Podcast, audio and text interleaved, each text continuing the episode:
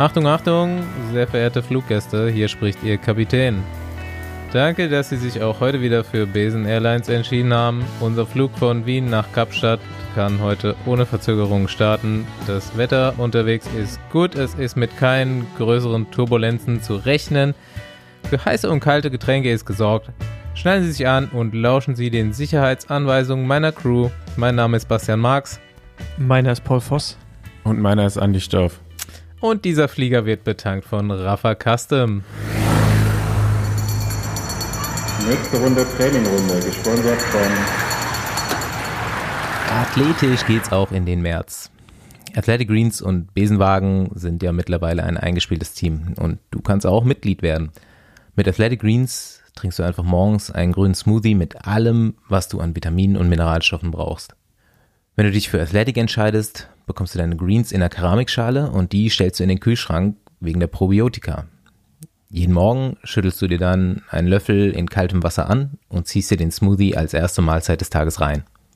Schmeckt nicht nur gut, sondern macht auch satt, enthält nur einen Gramm Zucker und liefert 75 essentielle Vitamine und Mineralstoffe. Und egal, ob du vegan, gluten oder laktosefrei lebst, Athletic Greens funktioniert für dich. Effekt? Power-Up für deinen Energiehaushalt, Power-Up für deine Regeneration, für deine Darmgesundheit und dein Immunsystem. Wenn du jetzt Lust bekommen hast, bekommst du es bequem monatlich zu dir nach Hause. Also, Tüte leer, neue Tüte steht schon vor der Tür. Es geht einfach, schnell und ohne tausend Supplementpillen einzuwerfen und die Formel ist nicht nur durch Andy, Paul und mich, sondern auch ernstzunehmende Athleten getestet. Also geh einfach auf athleticgreens.com slash Besenwagen und sichere dir das Paket mit einem Jahresvorrat an Vitamin D3 Öl. athleticgreens.com slash Besenwagen for the win.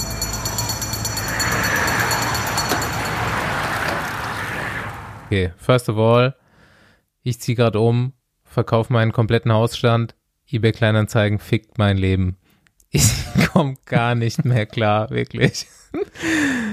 Ich verkaufe echt Möbel, iPhones, Küchengeräte, Geschirr. So, ich habe echt viel Erfahrung im eBay Kleinanzeige Radteilemarkt und der ist echt entspannt, muss ich sagen. Aber wenn man mal normale Sachen verkauft, du hast mit Leuten zu tun. Das ist unfassbar. Ja, zum Beispiel, also ich habe jetzt, ich habe da nur so ein bisschen Erfahrung und meine sind nicht ganz so schlimm, außer dass sie immer, obwohl man die Maße schon reingeschrieben hat, immer noch mal extra irgendwelche anderen Maße wissen wollen von irgendwas. Genau, stimmt, ja. Immer noch mal Maße und Sachen, die man schon mal gefragt hat und dann äh, PayPal für Freunde und dann nicht Freunde überwiesen natürlich. Und Richtig. Das ist Klassiker.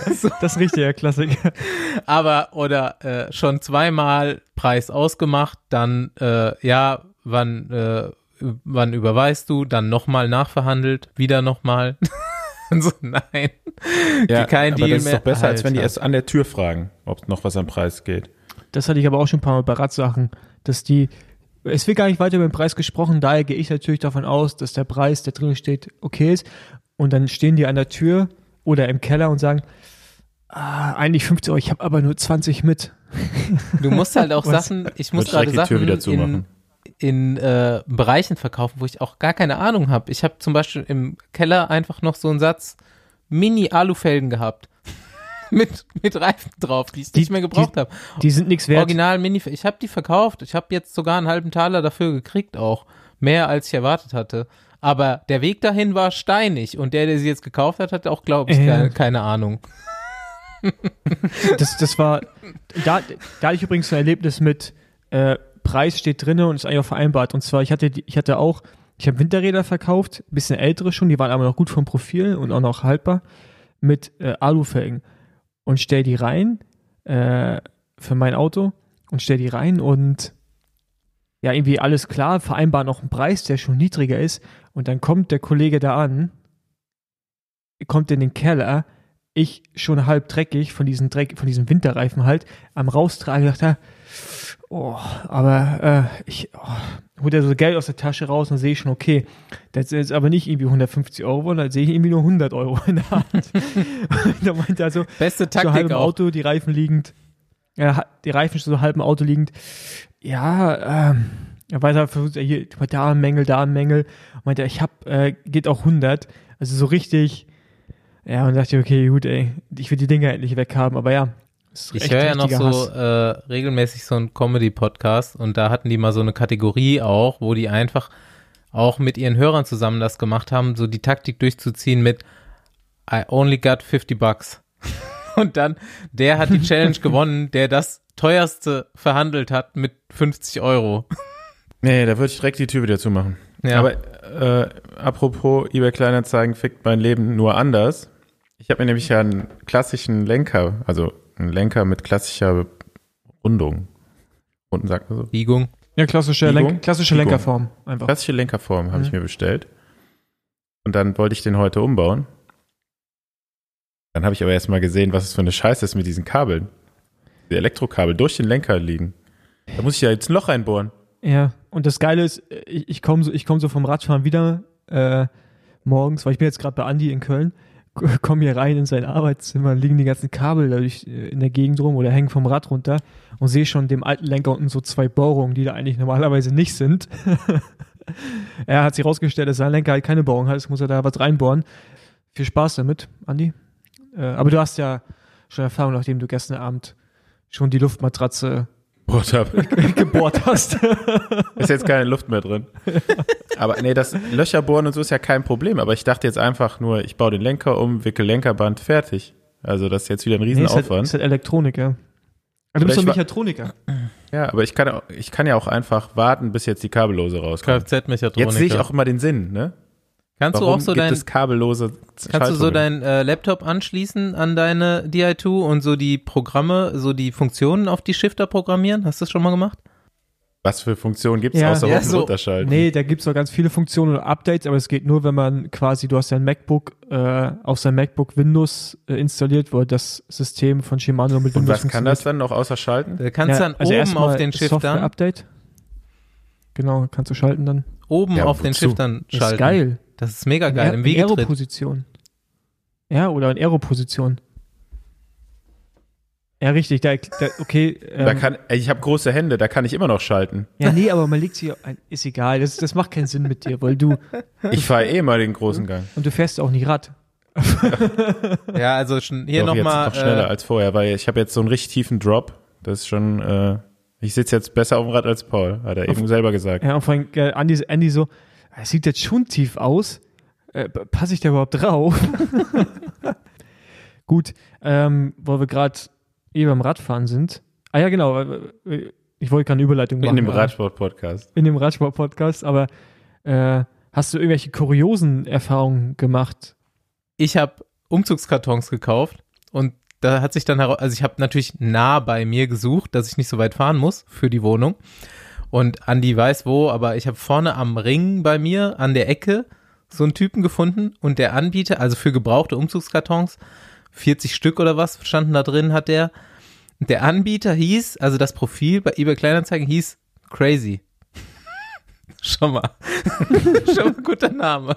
So, ich fahre da so hin mit meiner Freundin im Schlepptau auch mit dem Auto, dass wir die halt einladen können und habe erstmal so ein bisschen falsch geparkt. Bin so um die Ecke gelaufen, habe gesucht, wo das ist.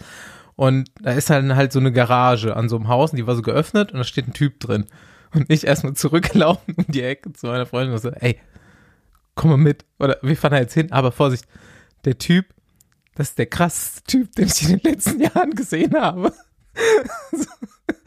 und die schon so. Namensprogramm. Eigentlich im Nachhinein hätte ich einfach nichts sagen sollen und so tun sollen, als wäre das völlig normal. Aber ich steig so einfach um die Ecke vor diese Garage. Der, Typ steht da so an die Ecke gelehnt und der ist so, ich würde eigentlich fast sagen, der ist jünger als ich gewesen oder so ungefähr in meinem Alter. Ähm, Frisur, schwarzes, längeres Haar, so hochgestylt, so wie so eine Elvis-Frisur, so ein bisschen. Ähm, beiges, komplett beiges Outfit, Stoffhose, hautenger Rollkragenpulli in beige, äh, Schuhe mit Strass drauf, Gürtel mit so Gold und so weiter, so Ringe und eine Sonnenbrille, die so lila getönt, abnehmend lila getönt mm. ist. und so einen richtig harten schwarzen Schnörres. Äh, also entweder Karneval oder Milieu. Und der Typ so oder beides. Richtig hart Kölschen Slang. Und war so richtig in Ordnung auch der Typ. Hat er so diese Kartons rausgesucht, dahingestellt und ich so 20 wollte ich, ne? Und er so, ja, ey, ich hab versucht, die zu zählen. Ach, ist voll schwer, die zu zählen. Hier so eins, zwei, drei, ah, boah. so blöd zusammengeklebt. Das sind, am 19 sind das mindestens. Sau geil, der Typ. Wir haben den erstmal beide abonniert auf eBay Kleinanzeigen, gucken jetzt immer, was der für Anzeigen rausbringt. Und ah, genau, so sein Lenkrad war auch noch mit Straß im Auto in der Garage. das ist ein BM. Ja, für Grip, ne? Mehr Grip. Äh, ist, er, ist er bekannt. Mit Straß ah, ist er einfach mehr Grip. Wir sind jetzt so ein bisschen süchtig nach Crazy Angeboten und wollen den wiedersehen auch. Ja, sehr geil. Ähm, hört, hört sich auf jeden Fall gut an, aber es erinnert mich auch daran, dass ich vielleicht mal meine Umzugskartons auch äh, bei eBay reinstellen könnte. Da habe ich nämlich auch ein paar übrig. Ja, gut, zurück zu Radsport, oder? Genau, ähm, ja, und zwar werde ich Anfang April äh, von Berlin zum südlichsten Punkt in Deutschland fahren mit meinem Gravelrad und seit zwei Tagen geklärt mit meinem kleinen Bruder. Das finde ich geil. Pepe zusammen. Und als dann hier in unserer Trello-Karte äh, die deutschen Mortens stand, fand ich es noch geiler.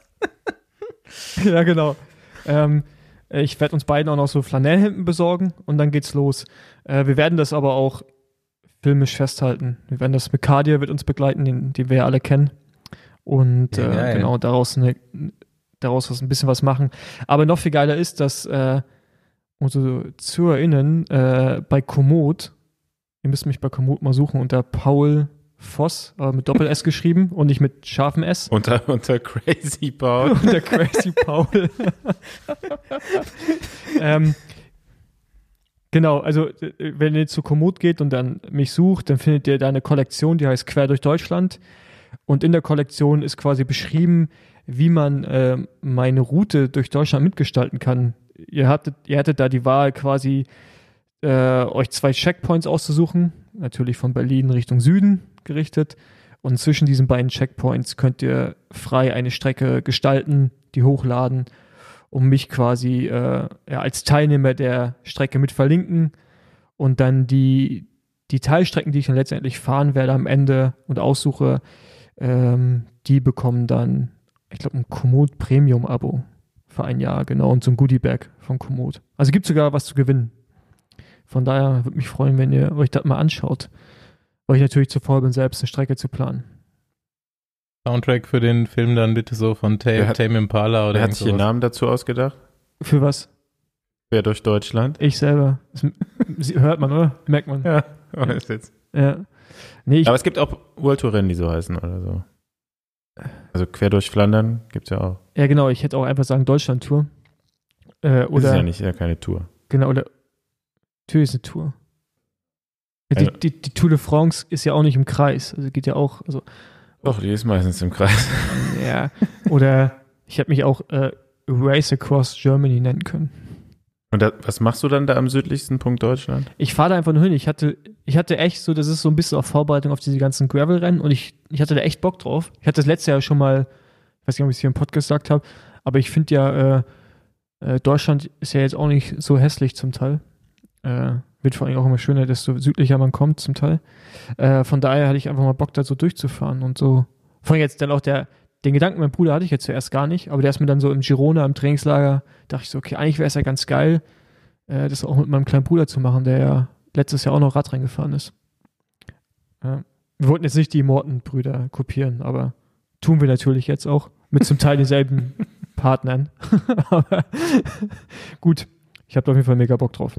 Ja, äh, come on, dann ähm, noch kurz bevor wir zu unserem Gast fliegen und landen, nochmal zu einem der geilsten Rennen im Kalender, was jetzt am Wochenende stattgefunden hat und was wir, ich vermute, alle geguckt haben. Strade Bianche.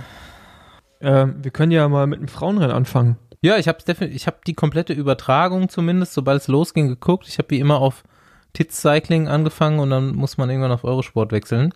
Aber ich habe es eben schon gesagt, ähm, ich habe irgendwie so eher auf die Leute geachtet, die ich da vielleicht kenne. So Tanja ist mitgefahren und äh, Lisa Brennauer, unsere noch vor kurzem Besenwagen-Mitfahrerin hier.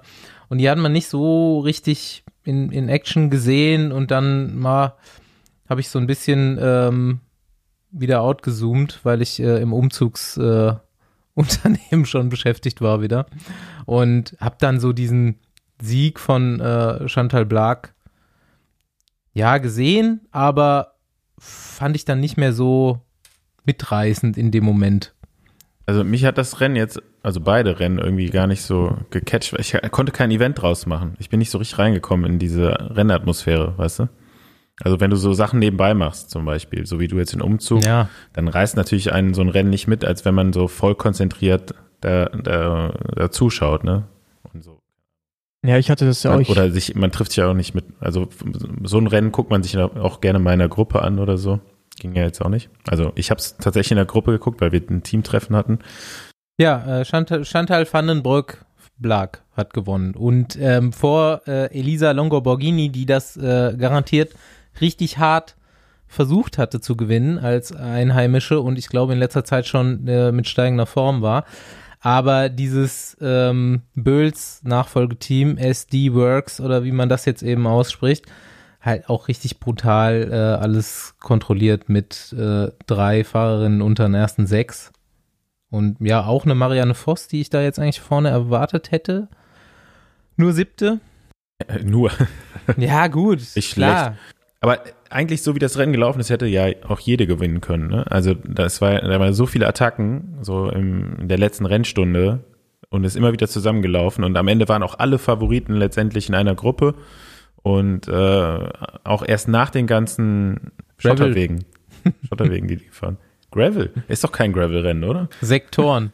Ja, auf jeden Fall sind die dann auch ja erst ganz am, am Schluss weggekommen, ne? Also, oder die Siegerin ist dann alleine weggefahren.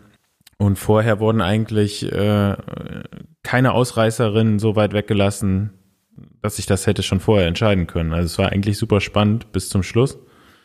Ja, ich fand ganz geil, dass sich hier äh, Katarzyna Niewado mal vorher aus dem Fenster gelehnt hat und gesagt hat, ich will dieses Jahr auf jeden Fall gewinnen. Das finde ich immer ganz cool, solche Ansagen. Hat nicht geklappt, leider, für Canyons Ram. Und äh, ich finde es tatsächlich ganz cool, dass äh, dann Annemiek van Fleuten dieses Jahr nicht so einen ewig langen Solo-Ritt macht, wo du schon 20 Minuten oder eine halbe Stunde vorm Rennende weißt, wer gewinnt. Ja, und Männerrennen auch eigentlich. Okay, wir werden gleich nochmal so ein bisschen aufs, äh, auf die Entstehung eingehen, aber ich fand, also drei Leute in die Schlusssteigung reinfahren, finde ich optimales Szenario eigentlich für so ein Rennen. Mega spannend. Ja, ja, an sich auch, bis halt dann irgendwann die Rakete gezündet wurde und auf einmal der Berg nur noch halb so lang war, oh, wie sonst die letzten Jahre. Wovon man äh, ja auch vorher schon also, ausgehen konnte, aber. Ja, nee, also ich war, also ein bisschen überrascht war ich schon. Ähm, ich meine, gut, jetzt greifen wir irgendwie da vor, äh, aber es ist halt so mit, mit, diesem ganzen Hintergrund, was irgendwie da bei Mathieu van der irgendwie für ein Stress war, auch mit dem Material im Vorfeld. Ich weiß nicht, was mitbekommen hat, dass bei äh, Lisamin ist ihm ja sein Lenker gebrochen, daraufhin hat Canyon, der Sponsor des Rennstalls Alpecin Phoenix, die Räder zurückgerufen, oder die Lenker zumindest, aber dadurch, dass die Räder neuen Lenker haben und dadurch alles integriert ist. Pipapo auf jeden Fall mussten die die Räder modifizieren äh, und die alten Lenker verbauen. Und, ja, aber der ähm, ist auch, du ja, meintest, dass er dann trotzdem so Du meintest, der wäre einen äh, neuen Rahmen gefahren mit dem alten Lenker, aber der ist einen alten mhm. Rahmen ja. gefahren. Nee, Nein. der ist, neuen, der, der, ist, der ist den neuen Rahmen gefahren mit, mit den alten Lenkern und die haben aber andere Gabeln eingebaut und Löcher in den Rahmen gebohrt. Und der Rahmen, der Rahmen, ich weiß nicht, ich glaube, den Rahmen gibt es sogar so auch zu kaufen mit, äh, mit, mit, mit, mit einem anderen Lenkermodell. Habe ich jetzt, hat mir Philipp ihn wieder gezeigt, der ist ja aus Rennen auch gefahren für Alpecin Phoenix. Und auf jeden Fall fahren jetzt zum Beispiel Paris-Nice, fahren auch ähm, alle im Team den neuen Rahmen, also das, den neuen Rahmen, aber mit einem anderen Lenker. Also müssen die eine Lösung gefunden haben. Ich glaube nicht, dass die jetzt 15 Rahmen dass sie mit sich einer Bohrmaschine hingesetzt haben und Löcher reingebohrt haben. Das kann ich mir nicht vorstellen. Also wird es wahrscheinlich Rahmen geben, die so ausgeliefert werden. Keine Ahnung. Ähm, auf jeden Fall ist er den neuen Rahmen gefahren. Äh, aber nichtsdestotrotz, die Attacke fand ich schon krass. Also bis dahin, das krass. Rennen war spannend. aber ich bin auch nicht so richtig reingekommen, wie Andy vorhin meinte. Ich hatte auch was nebenbei zu tun. Aber er hatte die Attacke da hoch. Lecco mio, ey, das, also, ich kenne es aus den Vorjahren, die fahren da rein und es dauert halt ewig, bis die da oben sind. Und die fahren rein und der tritt an, auf einmal ist der da oben in der Kurve. Und ich halt, oh, wo kam, die haben ja, die Hälfte hab, vom Berg Vielleicht haben die auch irgendwas nicht mitgefilmt oder so. Geschnitten. Ja, das war so krass. Auf einmal war der da. Und äh, ja, das war, war krass. Ähm, und ich, ich finde es halt geil, ne? Es ist halt so irgendwie eine neue Generation an Rennfahrern, die da irgendwie kommen. So auch Pitcock wird ja Sechster, glaube ich. Mhm. Ähm, also ich hatte ja irgendwann im Frühjahr schon ange angesagt, dass wir bei Flandern-Rundfahrten ja, einen Kampf sehen zwischen Pitcock, Wout van Aert, Mathieu und dann wahrscheinlich noch aller verliebt. Ich kann mir das gut vorstellen, dass wir die, die vier da vorne um den Sieg fahren sehen. Und ich glaube, es wird ziemlich geil. Ja, du hattest äh, ja. Werte von ihm auch zur Hand. Können wir die hier erzählen? Ja, die Werte sind offen. Ähm, das Team hat, äh, oder Mathieu hat, die, hat sein, seine Renndaten hochgeladen auf Strava. Das heißt, die sind für alle öffentlich zugänglich. Und äh, wir hatten vorhin schon mal drüber gesprochen, Andi und ich, die waren jetzt. Also, er, also er, eigentlich ist es gut, das bringt das Ganze ein bisschen in Kontext. Er ist nicht übermenschlich, was er abgeliefert hat, aber natürlich in dem Zusammenhang, wie hart das Rennfeuer war, ist es halt ziemlich gut. und dann, wenn man halt auch sieht, wie alle aller verliebt da quasi stillsteht, was er natürlich nicht tut, weil er auch noch sehr schnell hochfährt. Aber ja, der war schon sportlich ein bisschen 1300 noch was Watt in der Spitze. Ah, ich glaube, 20 Sekunden, was war das, was ich bei uns reingeschrieben hat? Ich glaube, den Wert hat man online nicht sehen können. Auch irgendwie eine ziemlich hohe, ziemlich hohe Wattzahl.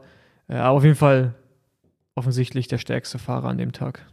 Guck nochmal, ob ich ja, das hier nochmal finde. Auch alle gesagt. Aber das ist halt, dass du dir jetzt die, die Werte interpretieren kannst und siehst dann eben, ist jetzt nicht so äh, vom anderen Stern. Genau. Aber das können halt viele Leute nicht und deswegen ist eigentlich immer schade, dass nicht mehr Daten geteilt werden von so Fahrern. Also jetzt nicht nur von Mathieu, sondern vielleicht auch von allen anderen Top-Fahrern, dass sie nicht alle irgendwo ihre Daten einsehen lassen. Weil dann könnte man eben sehen, dass das gar nicht so weit weg ist von den anderen, nur dass er halt eben vielleicht an dem Tag, zu dem Zeitpunkt im Rennen einfach nur der Stärkste war. Oder halt auch nicht so übermenschlich ist, wie er jetzt erscheint was ja auch wiederum viele Zweifel auf den, auf den Plan ruft. Ne? Zwölf. Also das war jetzt nicht nur so, wow, das ist wirklich imposant, was du ablieferst, sondern da waren natürlich direkt wieder auch viele Leute, die gesagt haben, das ist unmenschlich. Oder wenn du jetzt jemand einfach nur den Wert hört, 1300 Watt und denkt sich so, oh, ich schaffe selber aber nur 700, das ist ja brutal. Und dann gibt's aber auch mit Sicherheit irgendwo auf der Welt Leute, die schaffen das auch oder vielleicht sogar noch mehr und fahren jetzt vielleicht nicht bei dem Rennen mit. Ja, also, genau, aber ähm, es ist halt hier auch, spielt immer Gewicht eine Rolle und so, deswegen ist es halt schwer, äh, so out of context diese Zahlen reinzuwerfen. Ich bin jetzt ja auch eigentlich kein Fan davon, Zahlen beim Live-Rennen direkt zu zeigen wollen. Das ist halt, Leute vergleichen sich dann damit, was aber einfach keinen Sinn macht, weil du kannst nicht einen 65 Kilo Fahrer, der gerade 350 Watt am Berg fährt, und wenn du dann aber 90 Kilo wiegst, sind 350 Watt halt relativ wenig. Also es ist immer noch viel, aber im Verhältnis einfach eine ganz andere Zahl. Und deswegen finde ich halt so, das so einfach in den Raum zu werfen, immer schwierig. Aber jetzt natürlich gut, man weiß ungefähr, was Mathieu wiegt. Und im Nachhinein ist finde ich das auch gut. Und würde mir auch äh, wünschen, dass das öfters getan wird. Aber Alpecin Phoenix ist da eh allgemein schon sehr offen, äh, wo der Head Coach oder Head of Performance, Christoph äh, Kegel heißt, glaube ich, D. Kegel, ähm, legt schon sehr auf Daten auch offen. Ähm, und ich finde das eigentlich auch ziemlich gut, weil das natürlich auch zeigt, äh, ja, was da, ja, was die Fahrer leisten. Und natürlich ist es auch Werbung, ne? Wenn, wenn die Fahrer gut fahren, äh, fällt einem das auch einfacher, das so zu machen. 12 Sekunden, ja. 1200 Watt hast du geschrieben, übrigens war der andere Wert. Genau, das, das, das ist die Information, die ich bekommen habe. Ich habe mir jetzt die Strava-Daten echt so nicht angeschaut. Ähm, ja, ich natürlich die, sah auf jeden Fall hatte. schon abnormal souverän aus. So an dem vorletzten Berg, wo er da seine Attacke fährt und die Gruppe auf drei verkleinert schon mal so ein Vorgeschmack da drauf und dann wusstest du eigentlich schon, ja gut, wenn er das nochmal bringen kann, was er auch nochmal bringen konnte. Mir hat es auch mehr Spaß ge äh, gemacht, ihm jetzt zuzuschauen, weil er das Rennen mal richtig ernst genommen hat. Ja. Also er ist nicht so wie sonst ja. immer so kraftverschwenderisch gefahren, sondern wir, wir wussten jetzt für, für einen Mathieu van der Poel echt äh, unsichtbar. Also so unsichtbar, wie er eben sein kann. Vielleicht hat er das auch deswegen gemacht, wo er in die UAE-Tour gefehlt hat. Also er hat dann noch eine Etappe gefahren, die er auch gewonnen hat, aber diese Belastung. Und ich glaube, für den ist ja, ich, ich kann mich noch dran erinnern, dass das irgendwann, hat Philipp mir mal erzählt, dass der Trainer nach dem Rennen halt zu ihm auch gesagt hat, ey, also entweder fährst du jetzt schneller oder langsamer, aber in dem Bereich, in dem du die ganze Zeit rumfährst, das bringt nichts. Beim Rennen, weil er halt so ein hohes Niveau hat, ja, Ja, ich habe dass der, äh, ja, ich hab ein geiles Meme gesehen die Woche auf Twitter, wo hier mit diesem, kennt ihr das mit dem Hund, der so so klein da sitzt und der andere Hund, der so stark ist. Also keine Ahnung. Ja. Gr- Grand, Tour, äh, Grand Tour Contenders then and now. Grand Tour Contenders then, so, ah, hm, äh, ich will meine Form nicht zu früh zeigen, ich äh, will nicht so viel Rennen fahren, lieber ein paar einwöchige Rundfahrten vielleicht und dann noch nicht alles zeigen und dann Grand Tour Contenders Now. Äh, ja, ich battle jetzt um Sieg bei Strade Bianche im Frühjahr und bin schon bei den kleinen italienischen Rennen voll in Form und fahr vorne mit, weil ihr, ja gut, weiß jetzt jeder Pogacar und Egan Bernal, der auf jeden Fall mein Hero vom Tag war, da jetzt so vorne mit reinhalten, finde ich mega geil.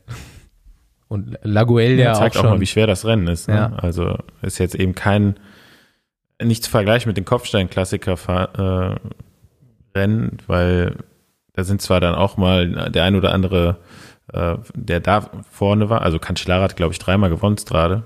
Dann, glaube ich, aber zweimal, wo das Rennen noch keinen World Tour-Status hatte.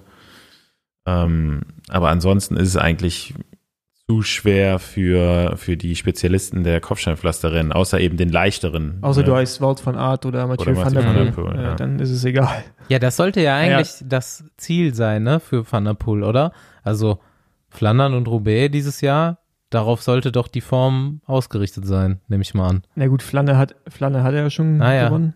Und ähm, ja, klar, ich, ich bin auf jeden Fall gespannt. Ich glaube, die Klassiker werden geil und ich finde es auch cool, dass jetzt, äh, also eigentlich sehen wir jetzt ja gerade im, im Männerradsport das, was beim Frauen ja schon viel länger der Fall ist, ne? dass du als äh, Rundfahrerin, ja, also du kannst eine Rundfahrt gewinnen, kannst aber gleichzeitig bei den Klassikern vorne mitfahren, also sowohl Kopfsteinfleisch als auch schweren, ja. Passiert jetzt bei den Männern auch, das heißt so aller verliebt. Bei der Tour kam, was wird der vierter, fünfter oder sowas in einem Jahr? Äh, und jetzt fährt er bei Flandern, wenn er ja nicht gestürzt wäre, also was heißt gestürzt, nicht in das Moped reingefahren wäre, wäre er um Sieg mitgefahren bei der Flandern-Rundfahrt, ja. Und ich finde das schon geil. Oder ähm, so ein Bernal ne, gibt sich da halt auch. Und ich, ich finde das cool. Und äh, es macht den Radsport, wie ich finde, auf jeden Fall auch nochmal wieder ein Stücken attraktiver, weil diese Zuordnung von diesen Klassen so ein bisschen durchmischt wird. Natürlich von krassen Talenten, aber ja, wie das Meme halt schon gemacht hat, ne? Die geben sie es halt jetzt auch bei diesen Radrennen, die früher so eher unbedeutend waren für die. bei, bei den Ardennen-Klassikern schon immer gute Rundfahrer auch vorne mitfahren. Ja, klar, aber jetzt, äh, dass jetzt auch die ganzen äh, belgischen Klassiker, also auch Koschenpflaster-Klassiker, eher mal in Angriff genommen werden. Sicherlich auch zur Auch nur Vorbereitung. Von, von, von zwei eigentlich. Also Nibali hat es mal versucht. Mhm. Weil Werde, glaube ich, ist noch nicht Flandern Äh, gefahren. nee, wie, wie heißt du von DSM ähm, jetzt gewechselt ist? Bardet. Bei D, da wolltest du auch hingehen? Ich weiß nicht, ob Aber das ich, gemacht der wird. fährt ja nicht Flandern mit, um da zu gewinnen. Nein, aber die, aber die fangen an, die Rennen zu fahren. So und so ein Bardet traue ich schon zu, dass er bei Flandern gut fährt, zum Beispiel, wenn er richtig vorbereitet. Der war bei äh, hier bei äh, Stral Bianche ist der auch schon gut gefahren. Also ich, Gerade Bianco und Flandern Rundfahrt ja. sind immer noch zwei ganz unterschiedliche Rennen. ja, ich weiß das. Hm. Ähm, Das glaube ich nicht. wir werden sehen. Let's see. Nächste Runde Trainingrunde, gesponsert von Moin, Clark. Auch mal wieder an Bord? Wenn du Clark noch nicht kennst, er kümmert sich um deine Buchhaltung. Wenn du es dir in der Lockdown-Zeit vorgenommen, aber aus unerfindlichen Gründen nicht geschafft hast, mal richtig auszumisten, greift Clark dir unter die Arme. Nicht beim Schrank mit den alten Radklamotten, aber beim Versicherungsordner, dessen Existenz du gekonnt leugnest. Mir geht's zumindest so. Hast du auch eigentlich keinen Plan, was da genau drin steht, wie viel du insgesamt bezahlst, aber bist dir ziemlich sicher, dass es eigentlich schlauer geht? Mit Clark wird der Überblick jetzt einfach, denn du kannst das ganze Chaos endlich auf dem Handy managen. Du musst dich nur registrieren, einmal deine Versicherung eingeben und jetzt wird's übersichtlich. Clark gibt dir nämlich digitalen Überblick zu den Details deiner Verträge, gibt Tipps, wie du diese verbessern und wo du sparen kannst. Clark ist kostenlos, unabhängig und wählt aus den Angeboten von 160 Versicherern für dich und deine Lebenssituation aus. Und wenn du dann Nägel mit Köpfen machen willst, gibt's natürlich nochmal Beratung von den Clark-Experten per Telefon, Mail oder Chat. Wenn du jetzt Interesse bekommen hast, gibt's von uns nochmal ein Goodie oben drauf. Denn mit dem Code Besenwagen kannst du dich in der App oder auf der Website clark.de oder AT registrieren, mindestens zwei Versicherungen eintragen und Clark spendiert einen 30 Euro Amazon-Gutschein. Einfach nur zum Schauen, ob Clark hilfreich für dich ist. Und in den Show Notes gibt es das Ganze nochmal zum Nachlesen.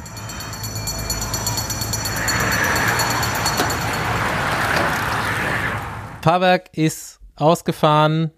Wie heißt das? Bremsklappen arbeiten. Wir sind aufgesetzt in Kapstadt. Wobei ich mich, glaube ich, gleich berichtigen muss, ob wir nicht doch umgedreht sind auf dem Flug. Ich habe es nicht mehr so richtig verstanden. Wien-Schwächert. Wien-Schwächert, wunderbar. Da war ich Wien auch schon mal, da war ich tatsächlich schon mal am Flughafen. Wir begrüßen auf jeden Fall hier René Haselbacher. Schon lange auf meiner geplanten Gästeliste gestanden und jetzt endlich vor ein paar Wochen aktiviert. Hallo René. Servus. Hi. Schönen guten Tag.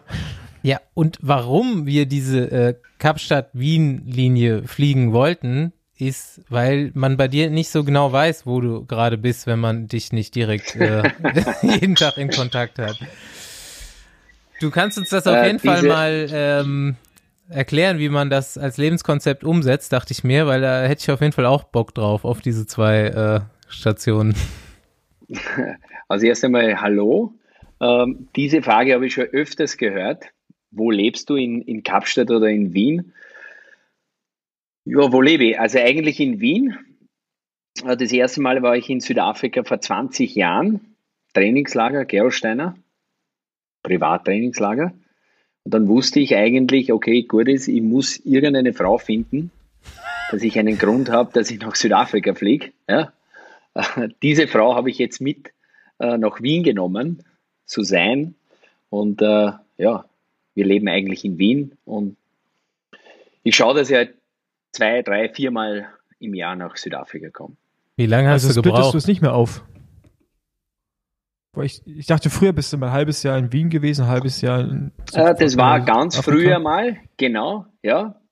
Also das war noch so circa vor zehn Jahren, genau nach meinem Karriereende, äh, waren wir auch quasi drei Jahre lang in Südafrika, in Kapstadt. Aber ja, beruflich dann wieder nach Wien gezogen. Und jetzt Pendler. Auch nicht so schlecht. Ja, da kommen ja. wir gleich drauf zurück. Ähm, wie, wie viele Jahre hast du gebraucht, um die Frau zu finden, oder ging es schnell? Naja, off-Record, ich habe mir schon Zeit gelassen, ja. Aber schlussendlich habe ich wirklich die perfekte gefunden. Top. Sehr gut. Ja, du hast schon gesagt, das Stichwort, jeder Hörer wird dich nicht kennen. Ich denke, die Mehrzahl wird dich kennen vom Namen. Äh, Stichwort Geroldsteiner hast du selber schon genannt. So hat man dich auf jeden Fall in Erinnerung, habe ich dich in Erinnerung. Ich musste selber beim äh, Recherchieren nochmal so ein bisschen drüber nachdenken, wieso wollte ich eigentlich René Haselbacher unbedingt mal hier im Besenwagen haben? Weil das war schon so. Das ist auch meine Frage. Ja, das war schon so ein Wunsch von mir und so. Dann so die Ergebnisse, du bist ja jetzt nicht schlecht gewesen, aber es ist jetzt ja nicht, weil du irgendwie Mailand Sanremo Beste, gewonnen hättest oder ja. so. Ja. Aber es war irgendwie von früher immer schon mal erstens mal doch immer mal so Top Ten in großen Rennen oder Etappenrennen und B immer schon irgendwie ein witziger Typ, so guter, äh, guter Charakter, guter, guter Style auch irgendwo. Und ja, dann, Jetzt muss ich mir erklären, warum dass ich bei Gerolsteiner gefahren bin. Ja, ja irgendwie nee, ist mir das. Ja. nee, warte, be be be bevor du dich erklärst, kann ich ja mal kurz sagen, wie ich dich äh, kennengelernt habe. Dich und Paco Frohlich eigentlich fast gleichzeitig. Ich bin irgendeine Rundfahrt für den BDR gefahren also Nationalmannschaft U23, ich weiß gar nicht mehr, ob das Hessen-Rundfahrt war oder Dreiländer-Rundfahrt damals. Und ich weiß nur, wie du und Paco immer hinten letzte Reihe vom Feld und immer dann wie diese alten Männer bei der Muppet Show oben auf dem Balkon zusammengefahren seid und euch halt immer irgendwie tot, also irgendwie immer welche Witze gemacht habt über andere Fahrer oder einfach halt den ganzen Tag irgendwas gelabert. Keine Ahnung, ich war meistens zu grau, um zuzuhören. und habe es auch nicht verstanden, weil es ja österreichisch war. Aber so, so habe ich euch in Erinnerung behalten. Da war ich ja irgendwann auch mit Paco ähm, Teamkollege bei Milram und es hat sich auf jeden Fall dann auch bestätigt. Aber jetzt kannst du dich gerne erklären. Gut, jetzt, ich erkläre mich jetzt einmal ganz kurz. Wie ist das Ganze mit Gerolsteine äh, entstanden? Äh, boah. Ich glaube, äh, 97 war die Weltmeisterschaft, U23 Weltmeisterschaft in San Sebastian. Da war ich Vierter. Habe dann 98 noch keinen Profivertrag bekommen, weil noch dazu musst du noch selber schauen und gucken und checken, dass du irgendwo einen Vertrag bekommst. Und 98 war die Weltmeisterschaft dann in Falkenburg, U23. Bei uns hat gewonnen Ivan Basso, zweiter Di Luca, dritter weiß ich nicht mehr, sechster bin ich geworden. Also zweimal hintereinander Top 6. Naja, und dann ist quasi die Suche, hat dann begonnen. Aber im Endeffekt, weil du schon über Paco Vrolich gesprochen hast, der hat mich angerufen, da war ich noch in Falkenburg, und der gesagt, äh, ruf diesen Hans-Michael Holzer an. da gibt es da gibt's ein neues Team. Da fahrt ein Rich und ein Peschel. Okay. Den habe ich angerufen. Ja, ich bin da gerade in Falkenburg.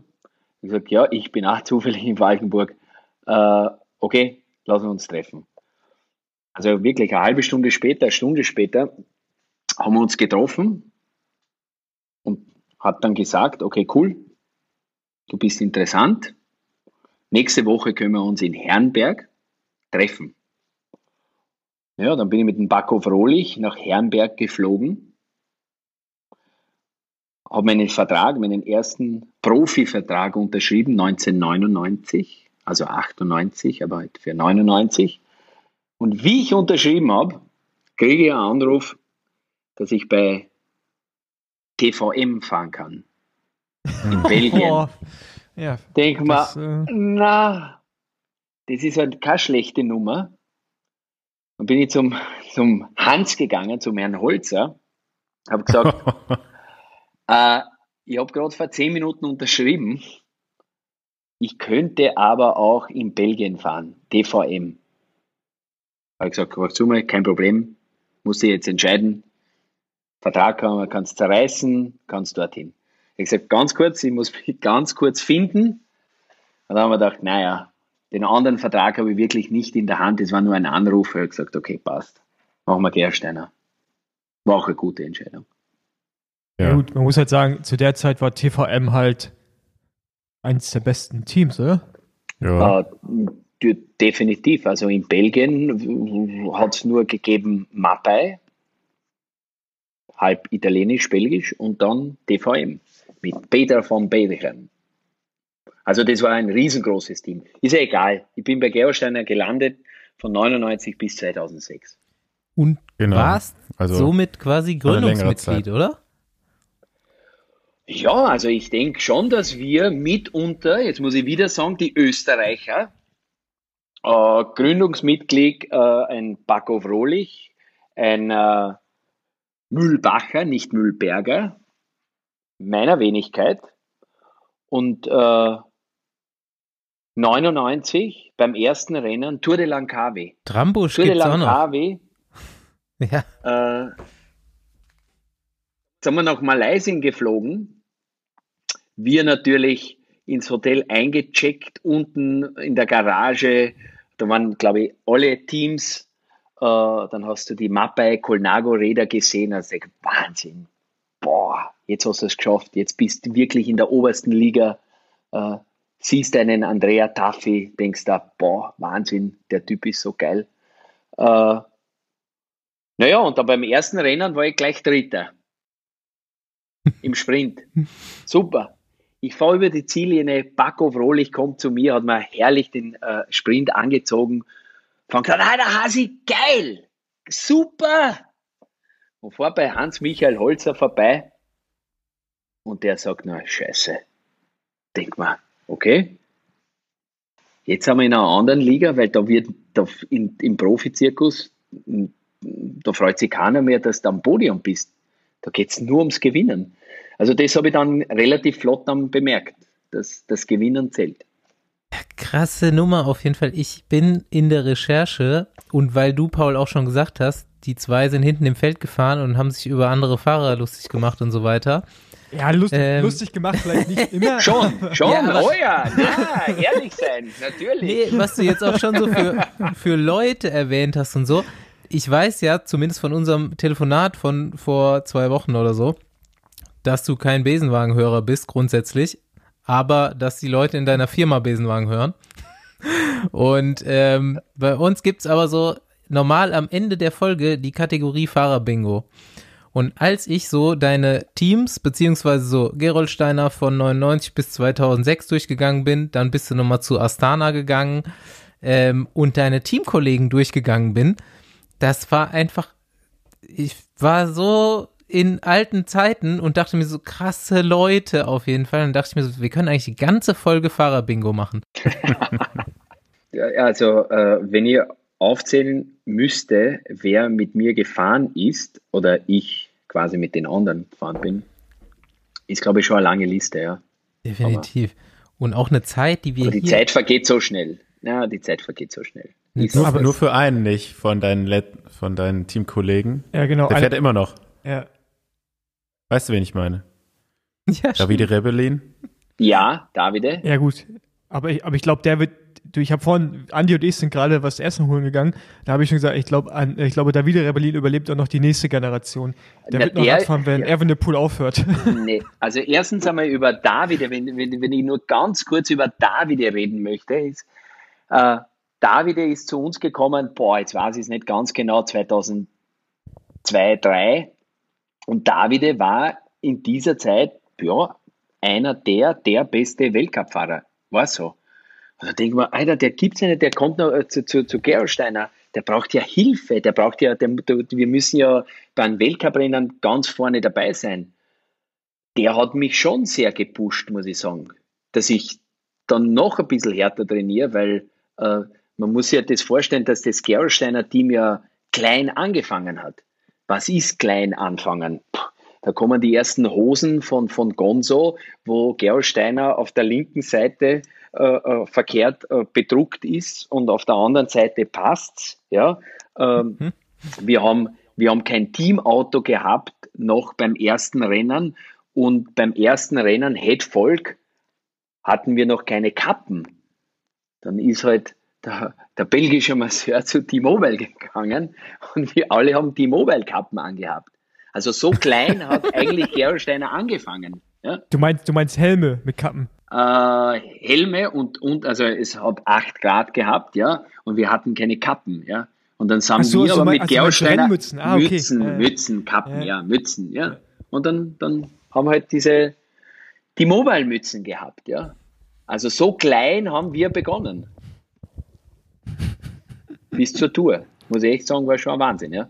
Also wenn man das alles sieht, und jetzt ein bisschen vergleicht, ich meine, äh, die, die jetzige Zeit die schaut natürlich auch sehr professionell aus. Ich glaube, dass in dieser heutigen Zeit äh, junge Fahrer direkt zu einem richtig geilen Profiteam vielleicht kommen, ja.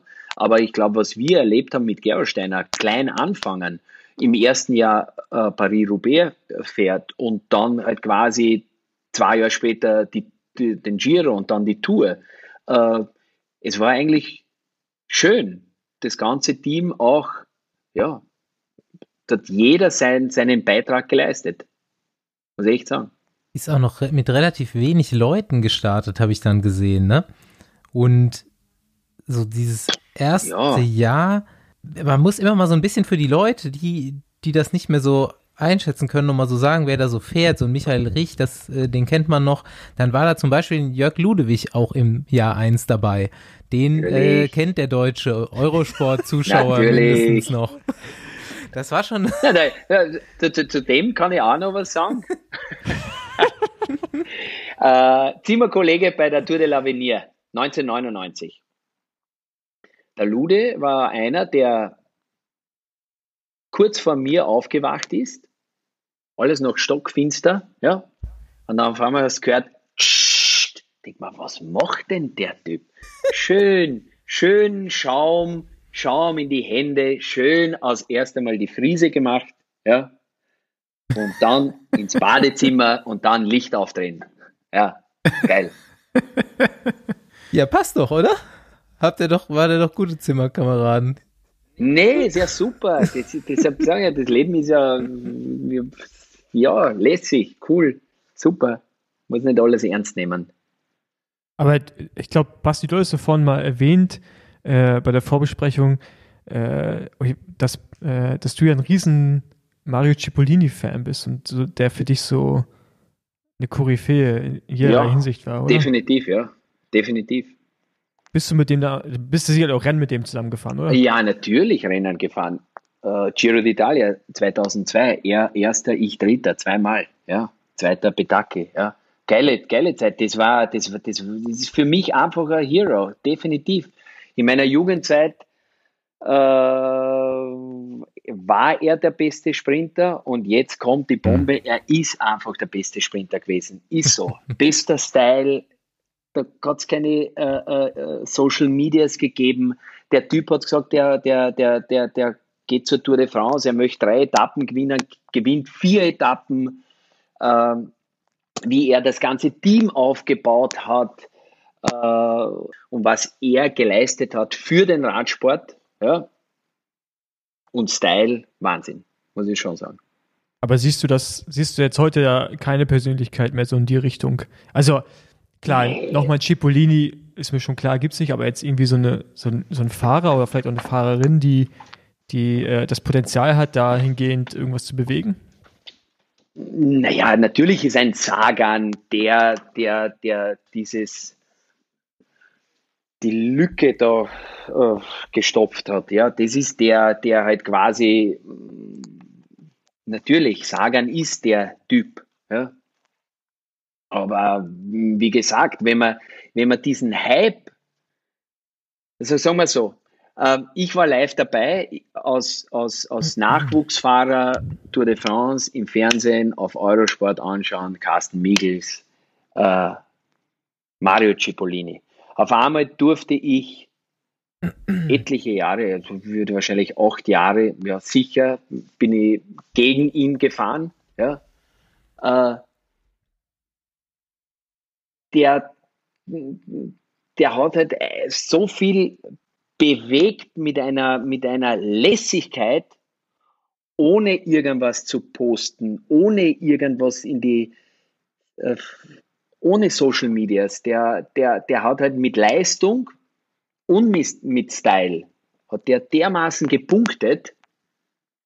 Äh, ich konnte das ja auch vergleichen, Arno dazu mal, wie die Leute hysterisch gebrüllt haben, ne? wie der auf einmal irgendwo bei irgendeinem Radrennen aufgetreten ist, wurscht durchs Hotel gegangen ist oder vom Start. Er war, er, er war richtig geil. Kann das auch vergleichen mit Sagan, weil ich bin bei der Tour de Suisse auch, mache ich VIP-Betreuung und ich sehe auch diesen Hype bei Sagan. Ja. Also extrem, wenn man andere Fahrer vergleicht. Ja. Aber für mich persönlich gibt es nur einen Sprinter, der Mario. Wenn du jetzt damals ein Vertragsangebot von Saeco bekommen hättest, Wärst du sofort rübergegangen? Genommen. Sofort, sofort, sofort, sofort, sofort. Könnte ich mir auch absolut sofort. top vorstellen. Sofort, sofort. Na, ich, ich, ich, ich hätte mir sogar die Brille gleich angezeigt. Guck mal. Geil. Das, das, ist auch die Originale, ne? Sofort. Natürlich. Nein, nur Original. Ja, natürlich, ja. Ja, wir haben, wir haben gerade ein Bild, äh, Anja hat ein Bild bei uns in die WhatsApp-Gruppe gepostet, wo du äh, mit, ich glaube, einem Journalisten dastehst und äh, auch in einem ich weiß nicht, ob es eine Weste ist oder ob es ein abgeschnittenes Trikot ist. Aber auf jeden Fall äh, mit kurzen Ärmeln dastehst. Ja, das hatte ich bei dir auch öfters mal gesehen. Ja. ja. Die ganze, meine ganze Radsportkarriere war lässig, cool. Ja, natürlich in der Zeit denkst du, ja, okay, ich, ich, ich könnte vielleicht noch mehr gewinnen. Hätte vielleicht auch mehr gewinnen können, aber jetzt schlussendlich äh, weiß ich, äh, in was für einer Liga das ich war. Ja? Also für mich als Sprinter, ja, ich war natürlich in der zweiten Liga, habe vielleicht in der ersten Liga einmal so angekratzt, passt, super. Ähm, äh, dass, dass, dass, dass, dass man einen Typen wie, nicht ändern kann oder, oder wie ich halt gerade bin, ja, ja, ich weiß, dass ich in der Schule der, der, der Klassenclown war oder halt beim, beim Abendessen oder beim Frühstück äh, war ja präsent, aber das bin halt ich. Ja, ja aber bist du dann froh, dass du eher in der Generation groß geworden bist, in der du groß geworden bist, als jetzt in der jetzigen, die ja wesentlich ernsthafter und seriöser und ähm, ja, auch kontrollierter ist. Ne? Ja, also ich denke schon, dass die, die Zeit, aber da, da muss ich auch dazu sagen, ich bin jetzt äh, 43, ja, jetzt äh, kommt die Zeit, wo du sagst, im Endeffekt, früher war es besser, ist so, Fakt, ja, merke ich. Und ja, es, es war früher besser. Also von dem ganzen, von dem ganzen, von dem ganzen, äh, ja, ich, ich, ich höre natürlich, wie es jetzt die, die, diese Fahrer kontrollieren möchten, mit was sie essen. Und wenn ich dann höre, die ganze Zeit mit Watt und, und, und, und noch einmal Watt und wie lang kannst du in der Zone fahren, Watt und das ist für mich, boah, das, das taugt mir nicht. Weil wie du, habt weil, ihr zum Beispiel damals noch euer Training gesteuert? Äh, wenn du mich jetzt fragst, ich war nach Deutenberg bei Gerolsteiner der zweite, der ein SRM gekauft hat, 1999. Also ich war schon der Typ, ja, den das interessiert hat, ja. Und, und ein SRM-Gerät war ja auch noch dazu mal ja erstens einmal sündteuer und es hat nicht viele gegeben, die das Gerät wirklich benutzt haben. Aber vergleichsweise, was jetzt passiert, ja, dass mhm. Hobbyfahrer über Watt reden die ganze Zeit, äh, das, das glaube ich, das geht in die, in die falsche Richtung. Also man muss nur aufpassen, dass das nicht, dass man nicht mit einem Amateur spricht und nur über Watt spricht. Ich glaube, früher hat man dann äh, ein anderes Thema gehabt. Wie waren den Rennen, wie war dein Training, hat es da gefallen? Nein, jetzt spricht er, no, ich bin heute über 400 Watt gefahren und 350, 320, 280, 300. Also das, das taugt mir nicht so. Ähm, ich grätsch mal wieder so ein bisschen irgendwo chronologisch in die Karriere rein, wo ich mir äh, dachte, geil, Saison 2003, nicht nur, dass jetzt Robert Förster dein Teamkollege auch wird, mit dem du dich garantiert auch gut verstanden hast, würde ich jetzt ja, mal tippen. Ja, super, ja, ja. nee, du bist auch diese grandiose Tour de France, Ulle bei Bianchi gegen Armstrong mitgefahren, bist leider irgendwo in Pyrenäen, glaube ich, dann nicht mehr weitergekommen. Hast auch, glaube ich, relativ am Anfang mal einen richtig fiesen Sturz gehabt, ne? Genau, ja. Aber ich dachte mir nur so, eigentlich so in Rückblick schon eine geile Zeit. Und du bist da mitgefahren bei sowas, wo ich da vorm Fernseher hing und dachte, krass. und Ulrich gewinnt. Aber das, Gleiche, aber das Gleiche habe ich mir auch gedacht, ja. Anno dazu mal. Du ja. musst dir das vorstellen, dass, dass ein, ein Armstrong und ein Ulrich, ja, die waren halt Megastars, auch vor meiner Zeit, ja. Da war ich gar nicht einmal Profi. Äh, wurscht, was jetzt mit Armstrong passiert ist oder mit Ulrich passiert ist. Ja, ich, ich sprich jetzt nur von der Zeit, wie das Ganze entstanden ist. Ja, äh, viele von unserer Generation können uns können sich bedanken, dass es die beiden gegeben hat, ja, die jahrelang gefeitet haben, die Tour zu gewinnen. Und ähm, definitiv super für Sponsoren. Das war auch der Grund, warum Gerolsteiner begonnen hat. Die haben gesehen, dass dieses Werbepotenzial bei T-Mobile und die haben dann gesagt, okay, Gerolsteiner braucht jetzt auch eine große Mannschaft, ja. Und äh, ja, und auf einmal stehst du bei der Tour und denkst da, boah, jetzt bist jetzt bist dabei, jetzt bist mittendrin und äh, dank Lance und dank Ulle, definitiv. Ich glaube, hier meine zwei Kollegen, die haben auch noch so einen, die haben noch so einen ganz anderen Blick auf die, auf die Nummer. Ihr seid ja dann irgendwie, wann seid ihr Profi geworden, Paul, wann du? Ähm, 2009 bei Milram, ja. Also ich meine, ich habe die Tour auch intensiv verfolgt und für mich war das auch so, kann man mal zurückblickend, war es eines der, ja, sicher aus deutscher Sicht spannendsten Rennen, ne? Also ich meine halt auch diese, dieses, ich finde, danach kam irgendwann auch der Punkt, wo die Rennfahrertypen gewechselt haben, wo das dann nicht mehr so eine Maschinen waren, sondern eher, die wurden immer dünner und du hast gesehen, das, der Sport entwickelt sich in eine andere Richtung, zum Glück auch in eine andere Richtung.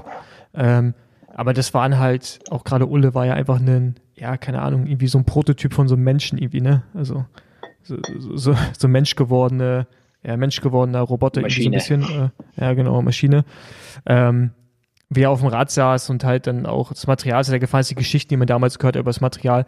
Das ist klar, ich hätte sich in der Zeit unbedingt Profi sein wollen, äh, aber klar, ich finde das schon mega faszinierend, diesen, diesen ganzen Zeitraum, auch so mit Rebellin, was du vorhin gesagt hast. Äh, als ich da mit äh, Frösi Teamkollege war und wer immer davon geschwärmt hat, wie, wie Rebellin durchs Feld gefahren ist und du eigentlich, du musst dir nie Sorgen machen, der ist schon irgendwann vorne.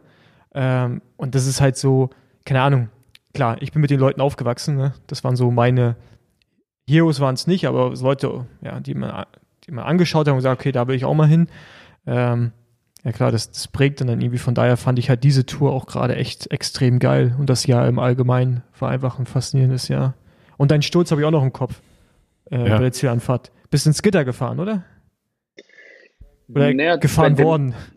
Naja, bei, bei, bei dem ersten Sturz äh, 2000 drei war das, glaube ich, oder? Drei, ja, bin genau. mir nicht sicher. Ja. ja. Äh, das war circa 300 Meter vor der Ziellinie. Äh, bin ich dann ins Gitter geflogen. Ja. Und dann waren, war natürlich äh, zu dem ganzen Thema, ich, ich war dann, äh, glaube ich, Nein, das war nicht, das war ein Jahr später. Wart. Da bin ich ins Gitter geflogen, genau ins Gitter geflogen, deshalb, weil mich rechts wer abgedrängt hat. Ja? So, jetzt, mhm. wenn du auf Eurosport die ganzen Kameraeinstellungen von oben siehst, ja, schaut es aus, als ob ich mich nach rechts lehne, einen McCune wegdrücke. Ja? Und das war ganz klar, Haselbacher drückt McCune weg, selber schuld, dass er stürzt. Es war aber genau umgekehrt. Da rechts von mir war ein kleines Loch und da wollte der Robbie McCune noch schön reinfahren und hat mich doschiert am Lenker rechts. Und natürlich mhm. habe ich mich dann nach rechts gelehnt und da war es dann vorbei und bin dann gestürzt. Ja. Aber ja. Das Bild habe ich auf jeden Fall noch zu, vor Augen, weil deine, man kann eigentlich sagen, du hast fast keine Hose mehr an danach, ne? Ja, um, ne, ja, dann bin ich dort gelegen und bist du einmal also ich war nicht komplett weg, gar nicht. Ich bin halt richtig gestürzt und, und auf einmal merkst du, boah, das war jetzt da wirklich knapp. Und auf einmal kommt ja gleich der Betreuer und dann, dann ist ein Rad da. Also es war bei mir im Endeffekt wenig, außer Rippen habe ich immer gebrochen. Und, also es war nicht so schlimm, aber es, ja. Und dann schwinge ich mich auf mein Ersatzrad drauf und wie ich mich drauf schwinge, sagt mein Betreuer, hey, dann die ganze Hose ist hinten zerrissen. Jetzt musste der paar Meter mit dem Coca-Cola äh, äh, Handtuch mitlaufen, dass man meine Arschritze nicht sieht. Ja. ja. Kann mich auch noch dran erinnern. Ja. Das, das, ist echt, das ist echt ein Gedächtnis geblieben, ne? Die Szene, wie du stürzt und dann, wie du mit der komplett aufgerissenen Hose ins Ziel fährst.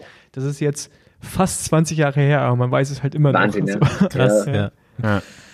Ja, ist auch ein bisschen weird, wie du hier sitzt und ähm, jetzt optisch tatsächlich auch einfach noch Profi sein könntest. wir reden über Danke, so. danke. Das, danke. das wolltest du hören. Jetzt, somit verabschiede ich mich. Super. ja, ist doch so, oder? Ganz ehrlich. Dankeschön. Nee, aber das, aber das stimmt. Ich habe dich ja auch schon ein paar Mal bei, äh, äh, bei Rad am Ring gesehen. Du bist ja auch immer da bei Legends mit dabei und äh, stellst die Klamotten da zur Verfügung. Ähm, und da saß, war ich auch beim ersten Mal, dachte ich, oh jo, also bist ganz schön, siehst doch ganz schön fit aus und auch jung. Aber habe ich natürlich jetzt auch festgestellt gerade, dass du noch gar nicht so alt bist. Ultra alt ist er noch nicht. Du hast nee. auch richtig, genau, du hast auch richtig jung aufgehört. Also so jung wie ja. ich. Ich habe auch mit 32 aufgehört. Du auch, ja, ne? Genau, ja. ja. Aber ich dachte auch, du hättest echt, dass du irgendwie bis Ende 30 gefahren bist, aber nee. Ja, als ja. erster bin ich ja mal kein Davide Rebellin, ja. Dann, bin ich, dann bin ich auch kein Mark Cavendish, ja. Äh, das Ende ist dann eigentlich äh, relativ flott gekommen. Mein Sohn ist auf die Welt gekommen und das war mein größter Sieg im Endeffekt. Und dann habe ich bemerkt, ich habe im Endeffekt nicht mehr den Biss, dass ich halt wirklich jeden Tag Vollgas trainiere und alles richtig mache. Ja. Wer bremst, ja. verliert, ja, ist so. Ja. Und wenn du mal eine Family hast dann, und wenn du mal ein, ein Kind hast, dann läuft das ein bisschen alles anders. Und wenn du das jetzt wirklich bei, je, bei wurscht, was für eine Sportart hernimmst, und natürlich jetzt mehr beim, beim Radsport, ist es so, wenn einmal Family dazukommt und Kinder, dann, dann, dann werden, dann wird man langsamer. Ist so, definitiv. Mhm. Aber ist ja. ja, ist ja nichts Schlechtes, gar nichts. Ist, ist so. Jetzt.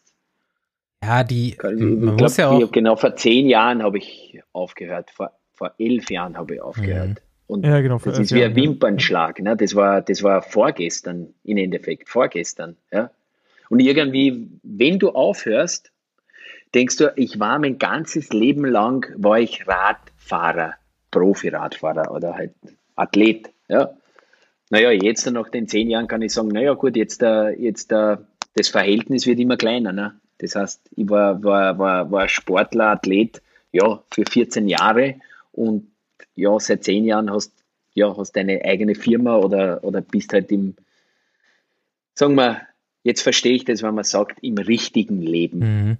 Man ist jetzt im richtigen Leben. Ja. Ja, ja ähm, ja bevor wir, das, bevor wir da mal gleich dazu kommen, wo ich es auch ziemlich interessant finde, ist, äh, wie kam eigentlich damals der Wechsel von Gerolsteiner zu Astana? Und Astana war ja dann, damals du gewechselt bist, war das auf einmal so ein super Team, ne? Ich weiß gar nicht, wie das, ob das vorher auch schon so war, aber das Jahr darauf dann. Mit, oder das Jahr mit Contador und so, ne? Ja, genau. Das war ja ein krasses Team auf einmal. Naja, bei uns war es so natürlich, wir haben ja schon vorher gesprochen, dass äh, ich im Endeffekt schon gleich am Anfang bei Gersteiner dabei war. 1999, wir haben das Team auch naja, nicht gegründet, aber wir waren ein ganz großer Teil. Ja? Und das hat jahrelang super funktioniert auch. Das war echt ein geiles Team. Und das Team wird dann immer größer und dann wird es immer politischer. Ja? Und auf einmal merkst, wow, eigentlich hätte ich mir das verdient, aber na, du wirst nicht mitgenommen. Ähm, bei der Tour de Suisse noch Zweiter in der Punktewertung, wo du dann nach der Etappe quasi deine Koffer packen tust, wo dann kurz nur gesprochen wird, äh, Tour de France beginnt dann in zwei Wochen, wie machen wir das mit den Koffern? Und hin und her, schickt sie noch vielleicht einen Koffer vor, äh, war das im Endeffekt ganz, also für mich war das klar, auch für meine, für meine Teamkollegen klar, ich fahre die Tour und dann äh, einen Tag später wirst du angerufen von, von einem Christian Henn und sagst, ja, ähm, das ist, du fährst nicht die Tour. Und das war, das war echt, muss ich echt sagen, das hat wehgetan, sehr wehgetan. Und warum bist du sie nicht gefahren? Weil ein anderer Deutscher ähm, hätte den Prolog gewinnen sollen. Der ja. Hat aber dann nicht den Prolog gewonnen. Ja. Und ist okay, jetzt, jetzt, jetzt ist eigentlich eh schon gegessen, jetzt ist vorbei. Aber sowas hat mir wehgetan und deshalb, also von, von, von, von wirklich cool dabei sein, äh, geile Jahre, Family, es war alles cool wird es dann Ganze politisch, ist aber bei jedem Team so. Irgendwann kippt, kippt es. Ne? Da ist halt dann nur mehr der eine gegen den anderen und ich möchte zur Tour und alle möchten zur Tour und dann, dann ist ein Kampf dabei. Und dann, im Endeffekt, habe ich äh, Kontakt aufgenommen mit äh, Toni Rominger. Der hatte an oder dazu mal alle Superstars und mich. Ja. Ich wusste natürlich, dass ich nicht in der Liga bin, ja. aber er hat gesagt, okay, passt, ich mache das gern mit dir. Und äh, eigentlich wollte ich Kredit Agricole fahren mit Huschow als Anfahrer.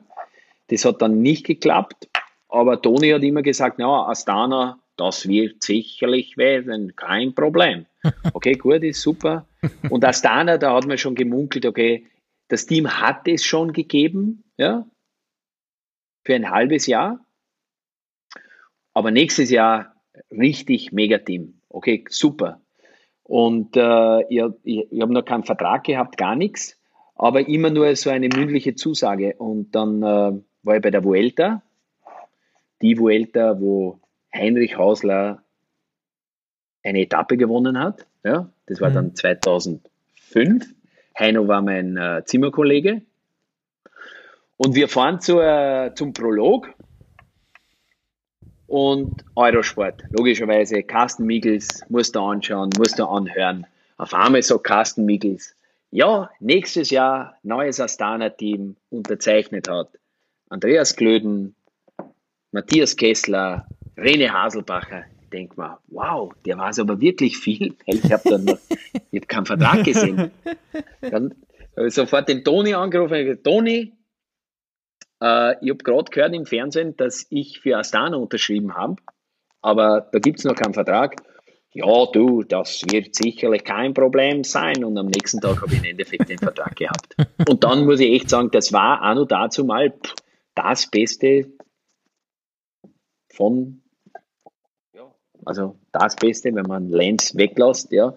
Aber das war das größte Team, ja. Das war geil. Was hat man taugt? Super. Cool. Ja, also die, ich, ich habe jetzt mal gerade die, die Liste hier auf, das ist schon, schon, schon okay, kann man machen. Das ist ja. das 2007er Team und das 2008er Team, wo du auch noch dabei bist, das ist nochmal eine Nummer krasser auf jeden Fall. Ja.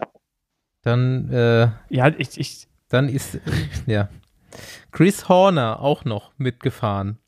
Das dachte, dachte ich mir auch, krass, ja, stimmt, den gab's auch noch. Vinokurov. Vinokurov, Leipheimer. Contador. Klöden. Leipheimer. Ja, äh, ja gut, jetzt, ich meine, da kann man sicherlich auch bei einigen jetzt einfach mal einen Rotstift ansetzen ja, und definitiv. durchstreichen. Natürlich, natürlich, aber, natürlich.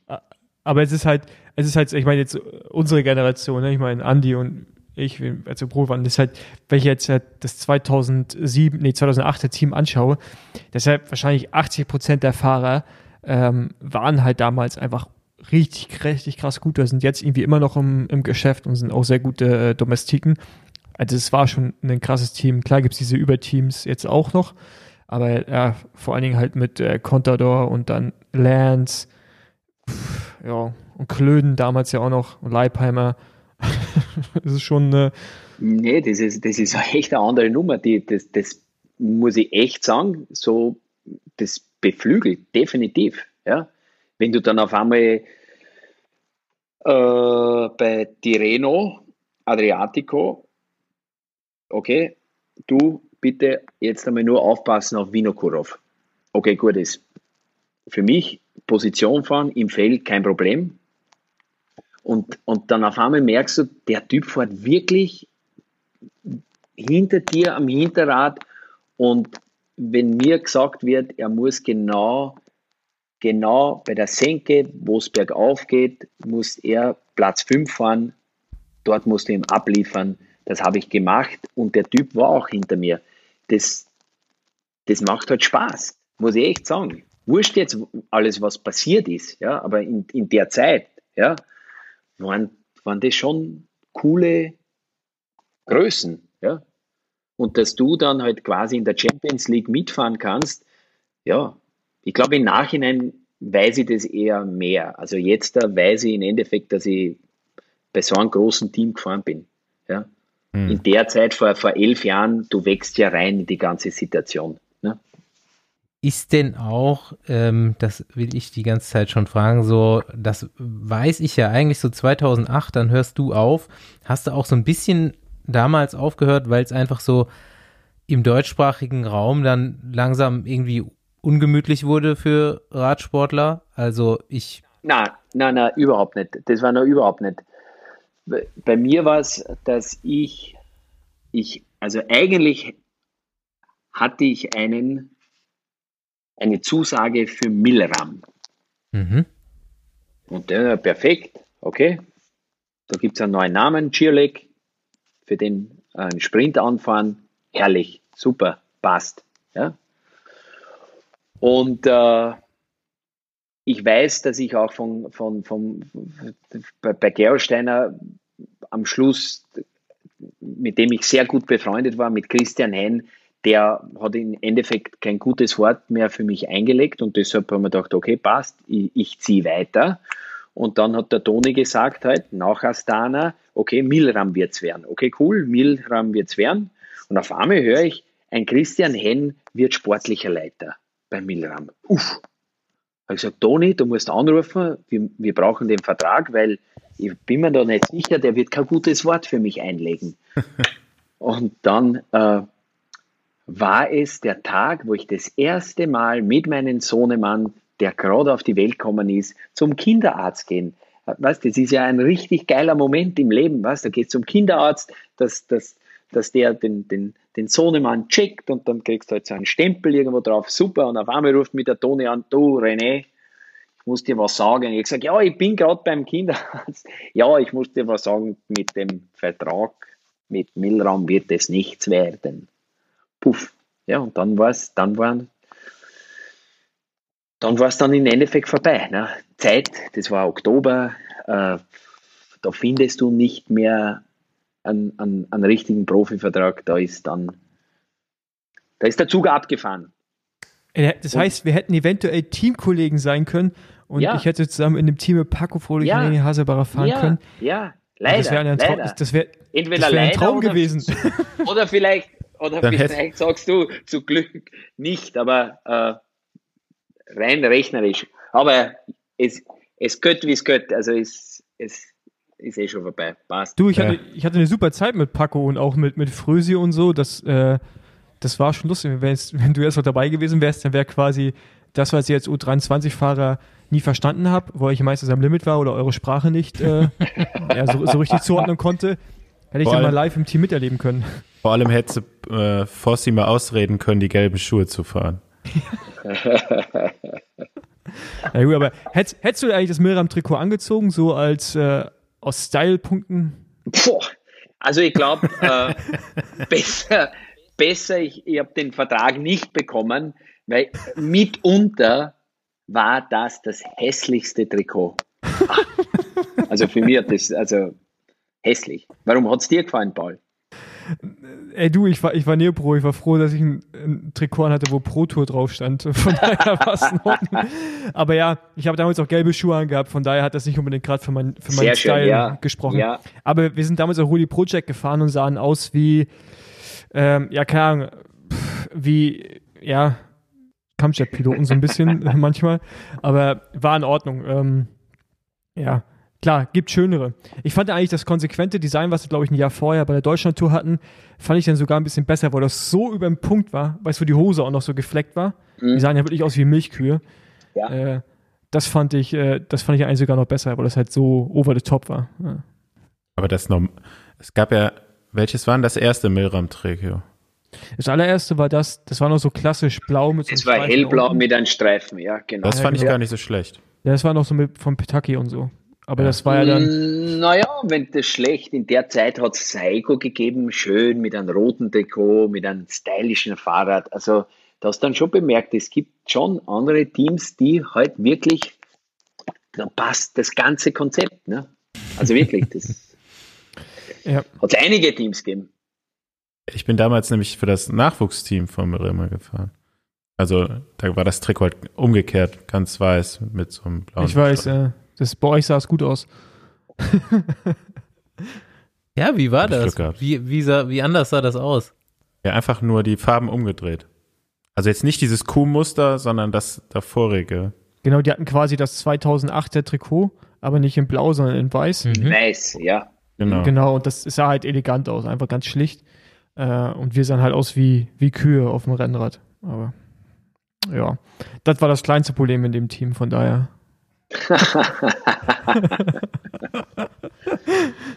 Aber jetzt musst du dir nur vorstellen, das war das kleinste Problem, okay, cool. Aber wenn du jetzt Radfahren gehst, dann wirst du ja geil ausschauen, oder? Dann ziehst du sicherlich nicht irgend so ein Q-Trikot an. Oder ich hatte, Wurscht, ich, hatte, whatever. ich hatte gelbe Schuhe an. das also ich, so im Nachhinein war das, weil, ja. Zum Hellblauen. Ja, das war wahrscheinlich, war, war wahrscheinlich der größte Fashion-Fauxpas, den ich mir so geleistet habe über die, über die letzten Jahrzehnte. Ähm, ja, klar, würde ich jetzt im Nachhinein auch nicht mehr machen, aber obwohl, ich habe noch, ich habe noch einen ganzen Satz zu Hause. Irgendwann, wenn ich mal ein bisschen älter bin, so aus Nostalgiegründen, werde ich das dann mal rausholen.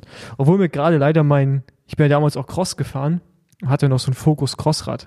Äh, auch mit meinem Namen einlackiert. Das wurde mir jetzt gerade geklaut. Nee. Habe ich erfahren vor, vor, zwei Tagen aus dem Keller, ja, von meiner Schwester. Ich habe es gerade auf Ebay Kleinanzeigen habe ich gekauft. 1400 ja, Euro. Viel Spaß damit. eBay Kleinanzeigen fickt mein Leben. oh Gott. Gut. Ja, ähm, dann aber nochmal so kurz jetzt zum Abschluss der äh, äh, Pro Tour äh, Karriere dann nach 2008. Hast du denn, das, das interessiert mich einfach, so diese Trouble Times, weil ich weiß es einfach von Paul und Andy, so paar Jahre später ist das dann total kacke, nämlich als deutscher Radprofi zu werden. Und so hast du diese Trouble Times dann komplett umschifft für dich. Oder wie ist das in Österreich dann gewesen? Oder? Naja, die Trouble Times, puh, die haben ja im Endeffekt begonnen, ich glaube, schon in 2006. Ne? Mhm. 2007 mhm. war ja auch nicht so lässig. Ja? 2008 irgendwie überlebt, bis Bernhard Kohl mhm. dann äh, positiv war, wo Leute geglaubt haben, dass er wirklich Dritter geworden ist. Mhm. Ja? Aber ich habe ich hab eine ganz kurze Frage. Entschuldigung, dass ich eingrätsche. Aber 2007 war doch da, wo, äh, wo Vino und wie heißt der, äh, der, der andere? Kascheschkin. Kascheschkin äh, irgendwie in, Pferdeblut, in, Pferd, genau, in Pferdeblut gefallen sind und sich irgendwie dadurch, oder? So war das doch die Geschichte, oder nicht? Ähm, irgendwas war doch damit, das irgendwie Wunde und dann, keine Ahnung, oder? Ja, da gibt es, ich glaube schon 2006 äh, hatten die eine Kontrolle äh, bei der Vuelta, äh, eine Blutkontrolle, aber in der Früh, aber da war das Team schon weg, war das schon und 2007 war auch was, aber ich glaube, da, da können wir lang drüber reden, was alles nicht irgendwo einmal vorgefallen ist. Ja, da ist einiges vorgefallen. Ja. Genau, aber, aber, was ich aber wissen wollte, wie war das dann im Team? Also ich hatte nur einmal einen positiven Fall bei Milram damals, 2010 mit Roy Sentience. War halt jetzt kein großer Fahrer, daher nicht bedeutend. Äh, aber bei dir war es ja, oder bei euch war, in Astana war es ja äh, die wichtigste Person im Team. Ne? Natürlich, das ist, das, sowas ist schlimm, ist schlimm, weil du im Endeffekt als erster trainierst du hart, freust dich auf die Rennen, ja, und auf einmal merkst du, boah, was ist, wenn der andere irgendwas macht und, und wenn, wenn der jetzt positiv ist, dann ist mein Vertrag auch vorbei und ich mir gerade eine Wohnung gekauft in Kapstadt. Nee, das geht ja nicht. Also da, du merkst eigentlich im Endeffekt, da hängt extrem viel zusammen. Ne? Wo du im Endeffekt vielleicht am Anfang gar nicht drüber nachdenkst, ja. Aber in dieser Zeit hat es dann begonnen. Bei mhm. dem, bei dem und bei dem und, und der auch.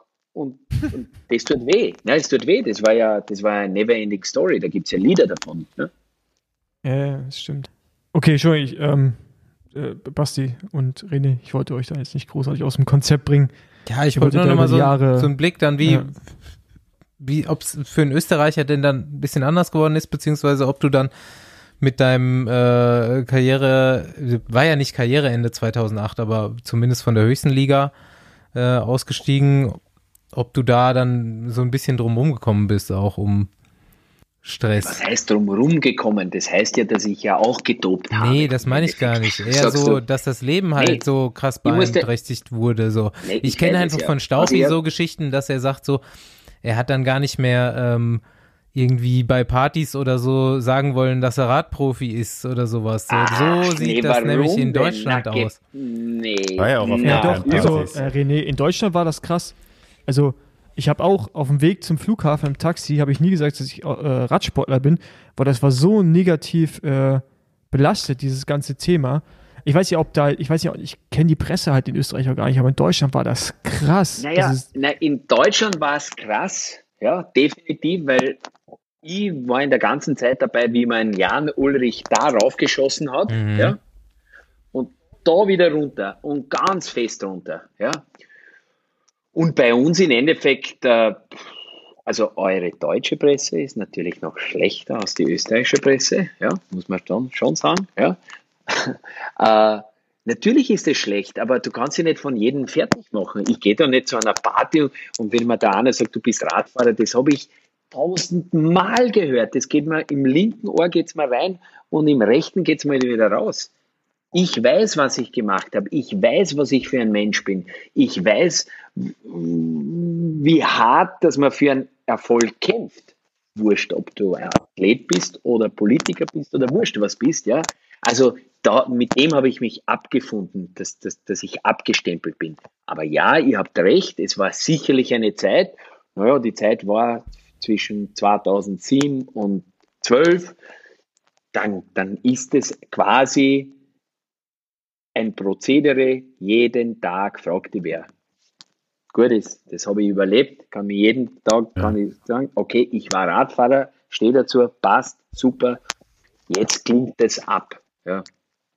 Also das war ja auch nur auf der einen Party, wo ich jemals war.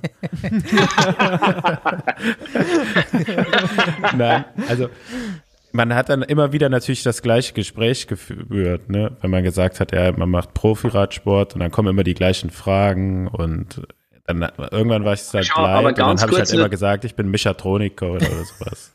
Naja, zu, zu dem Thema äh, ist, ist, ist, das Thema war ja schon immer da. Hm. Ne? Also das war ja immer da, das, dieses Thema. Ja?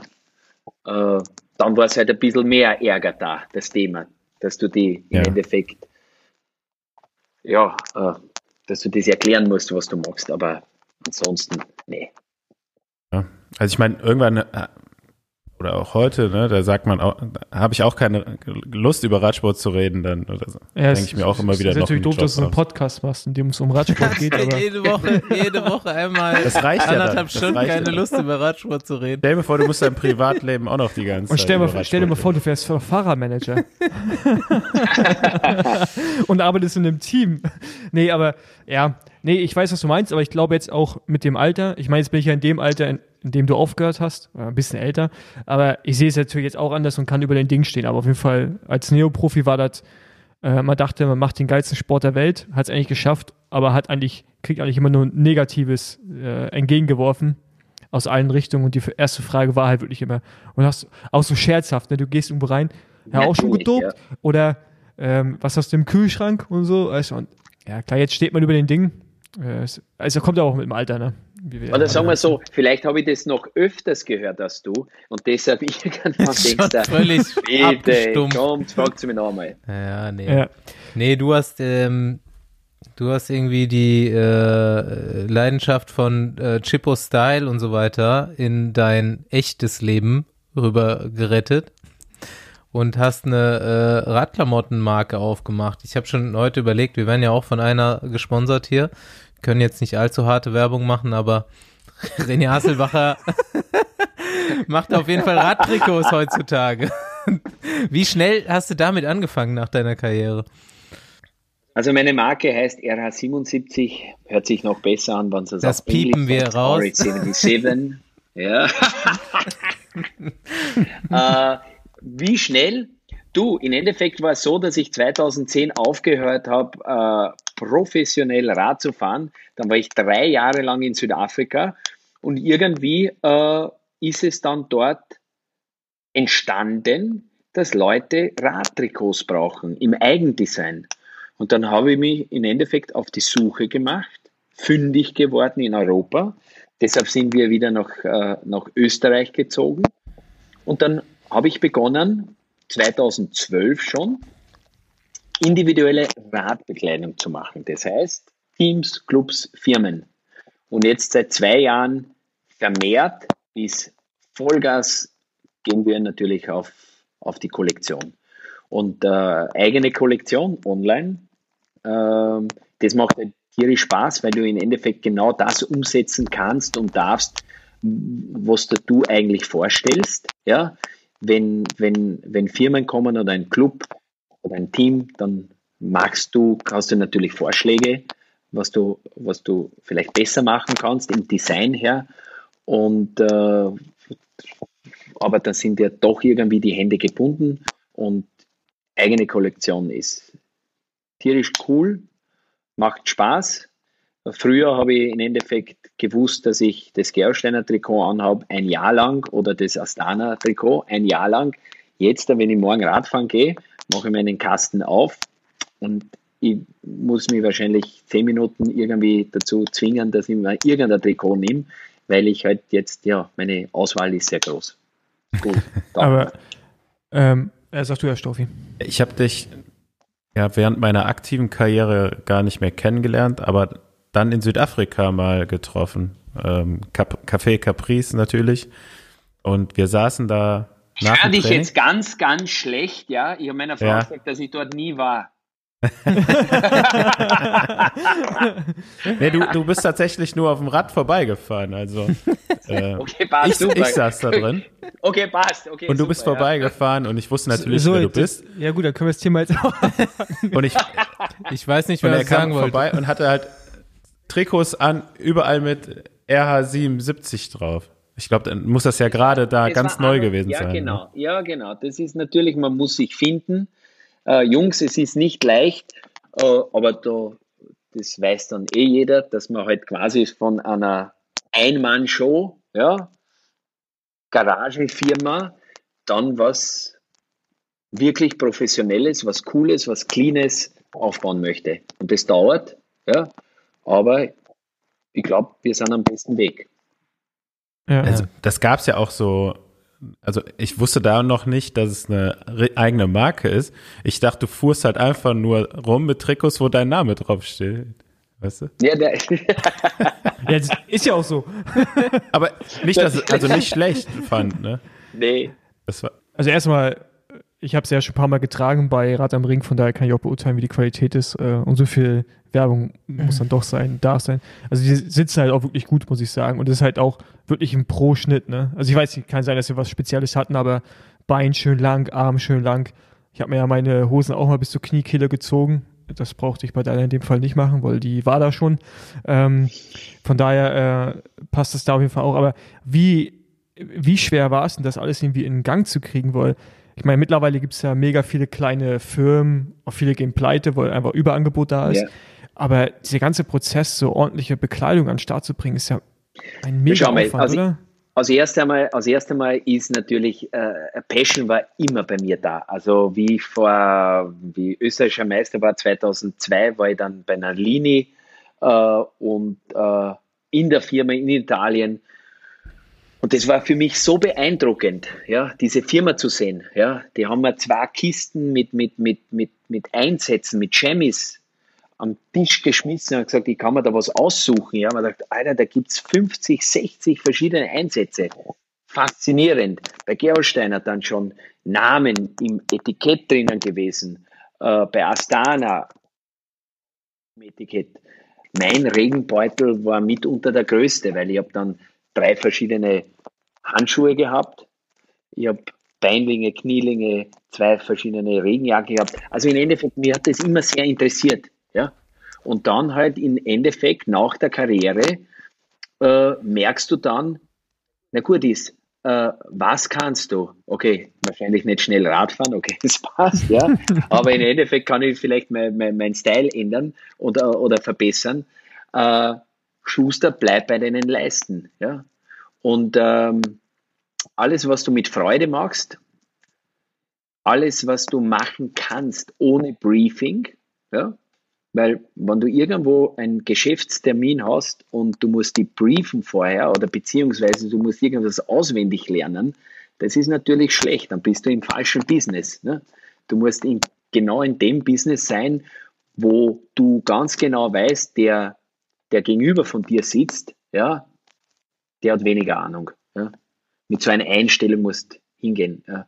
Und äh, dann ist es im Endeffekt 2012 Schlag auf Schlag gegangen. Natürlich mit Eigen, also mit, mit im Eigendesign, also im individuellen Design, also für Teams, für Clubs, für Firmen. Da hat es noch keine Kollektion gegeben, keine RA77-Kollektion, ja, weil ich das aufbauen wollte. Ich wollte es einfach aufbauen, sicher aufbauen. Okay, Legends braucht Trikots, dann werden wir Trikots schön designen, dass sie dann ordentlich bei Rad am Ring am Start stehen. Ja. Und andere Firmen in Österreich, auch in Deutschland, in der Schweiz. Und das wird halt immer mehr und mehr. Bis dann im Endeffekt, dass Leute sagen, wann machst du bitte deine eigene Kollektion? Ja. Die ich ja viel später dann begonnen habe, weil ich bin im Endeffekt schon neun Jahre im Business. Ja. Aber ich persönlich sage seit zwei Jahren eigene Kollektion, ja, jetzt sind wir richtig dran. Ja. Äh, wie bist du auf den Namen gekommen? RH77 ist dir erstmal nichts Besseres eingefallen? Nee. Also ohne jetzt zu nahe zu treten, das, das heißt, nee, ist natürlich. Nee, das ist eine gute Frage. Nee, das heißt Frage. Robert Hunter 77. Äh, genau. Ja, ganz genau, da haben wir, jawohl. äh, nee, du, du bist natürlich am Überlegen und du checkst ab und, und schaust einmal, was gibt's da. Da, da, ohne dass ich jetzt irgendwas sage, da, da war ja, also wie, wie ich begonnen habe, da hat es ja noch die klassischen Trikots gegeben, Santini, Nalini, Castelli, da hat es noch nicht diese, diese Nachfrage gegeben, die es jetzt gibt mit so vielen kleinen Herstellern. Und ja, ich glaube, dass ich sogar irgendwie das Ganze, also den Namen RA77, René Haselbacher, geboren 77, ich glaube, das ist irgendwie vom BMC auch gekommen. Bei Astana hatten wir BMC und die haben so, so Kürzels gehabt. Ja? Und ob das jetzt gut oder schlecht ist, up to you. Funktioniert, ne? Ja, ob das okay ist. Funktioniert, ne? Also, Andi meint es gerade, funktioniert. Ja, stimmt halt auch, ne? Man, es prägt, ist auf jeden Fall einprägsam und man weiß halt direkt, äh, ja gut, man muss ein bisschen Hintergrundwissen haben, um zu wissen, dass das für Re René Hasebacher steht aber, und nicht für, okay, aber Ahnung. Paul, ja genau, aber das muss ich da auch sagen. Wie ich das Ganze begonnen habe, war natürlich der Hintergrund, dass du denkst, okay, aus dem Namen musst du ein bisschen was machen, du musst ein bisschen das pushen. Jetzt da, hier in der Firma, wir sind jetzt so stolz drauf, meine Radkarriere, die ist vorbei. Ja? Entweder kannst du jetzt beurteilen, ob ich ein guter war oder ein schlechter war oder okay war oder, oder eine Lachnummer war. Wurscht. Das, ist, das Ganze ist vorbei. Ja? Aber jetzt, äh, wenn wir uns die Bestellungen online anschauen, dass die ganze Welt, wurscht, Amerika, Australien, Indonesien, Südafrika, wurscht, die Leute das bestellen, die wissen gar nicht, dass das der René Haselbach ist, der früher einmal halbschnell gefahren ist. Das macht mich stolz, dass wir diese Marke aufgebaut haben, die nicht nur auf den Namen aufgebaut ist. Ja, ich meine, also, also an dem Punkt würde ich sagen, sind ja auch Andi und ich jetzt gerade. Ich meine, Basti äh, war jetzt nicht Profi, deswegen spreche ich gerade von Andi und mir. Äh, ist ja auch, wo wir auch nicht mehr wahrgenommen werden, also zumindest kann ich es von mir aus beurteilen, als die ehemaligen Radprofis sicherlich immer noch ein bisschen, so was Expertise und so angeht, aber halt das, was wir jetzt machen, jetzt mit dem Podcast und auch andere Dinge, sind halt eigentlich das, für was wir stehen. Und es ist eigentlich auch ganz schön, dass man diesen Switch Natürlich, super, ähm, ja. ja. miterlebt. Ich hätte nicht gedacht, dass, dass ich das mal irgendwann so sehe, aber ich bin eigentlich ganz froh, dass das so gekommen ist und dass man weniger für das wahrgenommen wird, was man war. Und die Beurteilung, ob man ein guter Rennfahrer war oder nicht, äh, die treffen ja eh immer andere und äh, von daher. Ja. ja. Stimmt, ja. Ja, von mir ja. wusste es ja auch keiner. Die dachten alle, ich repariere Autos. genau.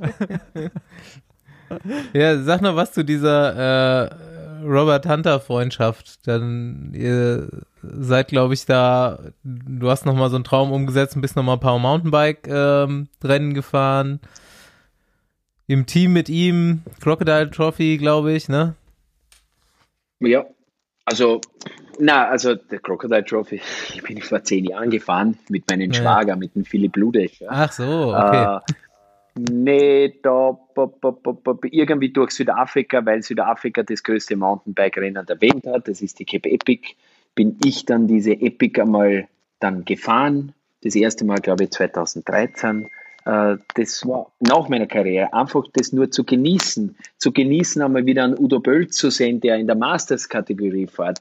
Einfach genießen das Radfahren, ja, genießen äh, beim Mountainbiken, dass das das Rallyefahren ist ja, und nicht die Formel 1. Das heißt, da gibt es keine Hotels, da gibt es Camper oder Zelten. Und äh, mit dem Robbie, man hat sich natürlich immer gekannt, logisch. Robbie Hunter kennt man, äh, hat, muss ich sagen, Kniefall, Tour de France Etappe gewonnen, Giro Etappe gewonnen, Vuelta Etappe gewonnen. Unglaublich, super, geil. Und äh, ja, dann, dann haben wir uns quasi nach der Karriere nochmal getroffen und dann sind wir vorletztes Jahr das erste Mal diese Cape Epic gemeinsam gefahren, ja, in Südafrika, acht Etappen, einfach nur, weil uns das Radfahren taugt auf Österreich. Ja, was du nicht weißt, es gibt hier noch so einen Sprinter, der das gerne mal fahren würde. Und aber mit dem Bergfahrer das fahren will dann oder soll. Wer? Wer? Nee, Wer? Allrounder, nicht Bergfahrer.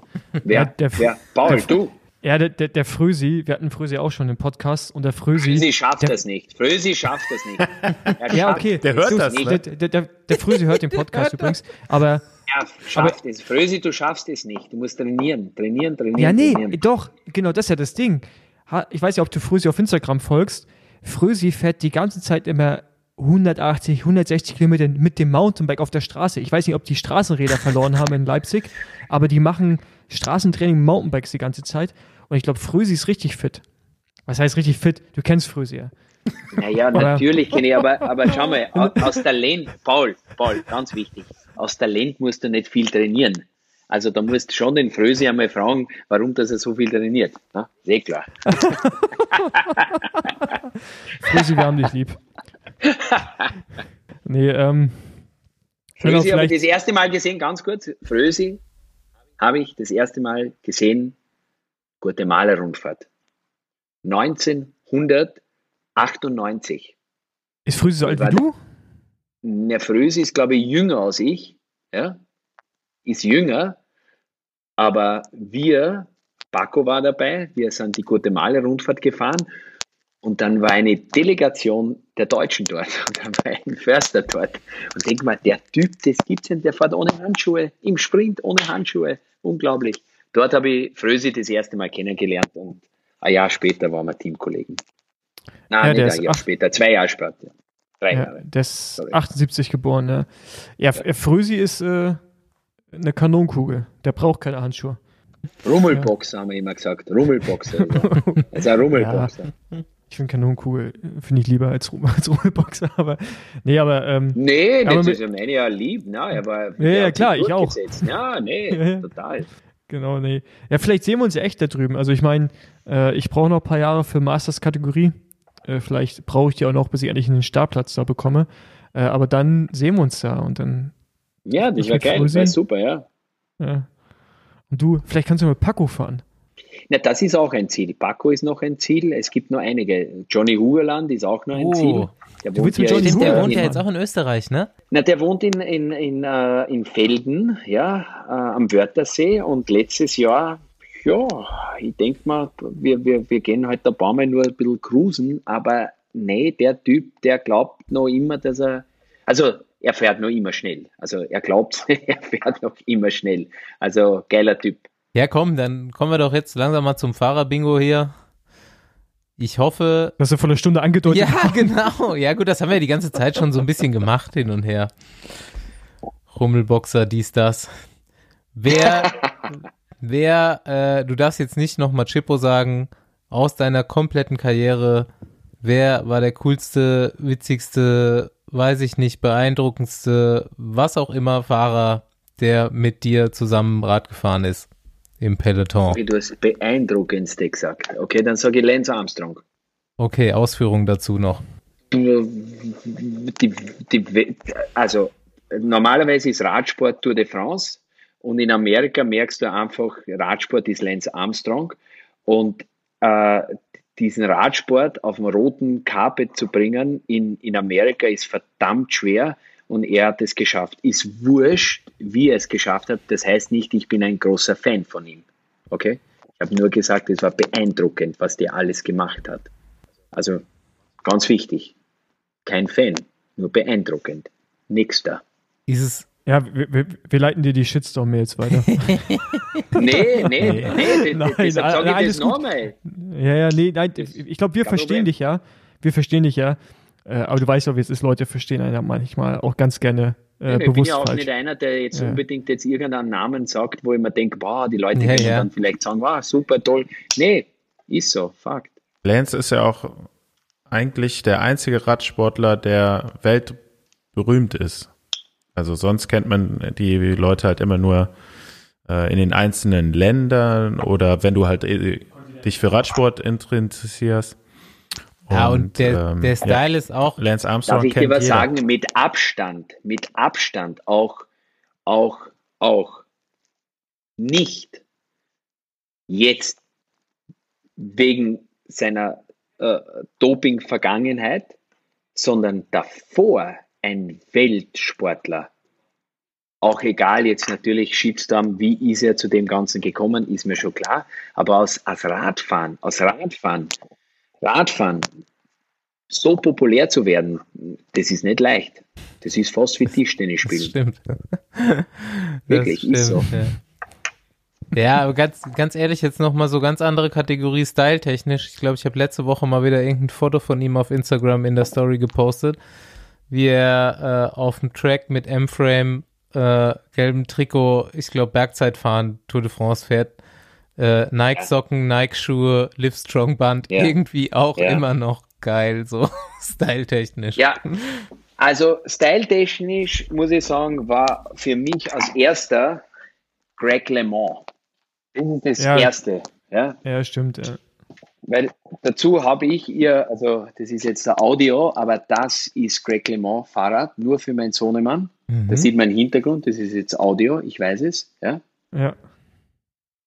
Äh, Greg LeMond war derjenige, der den Radsport richtig, äh, ja, wirklich auf eine andere Stufe gebracht hat, ja. So, Giro jetzt, äh, kurz zur Erklärung, äh, René hält gerade eine alte Oakley in, in die Kamera, die wir jetzt mittlerweile wieder ja, zu kaufen kriegen. Also so ähnlich zumindest. Ah, die, ja. die kriegst du jetzt nicht mehr. Aber nochmal, ja, so, so, aber, aber, aber, den Style schon, in die Richtung schon. Das Razor kommt ja, ja, na, das genau. ist ja das. Das war der Vorgänger.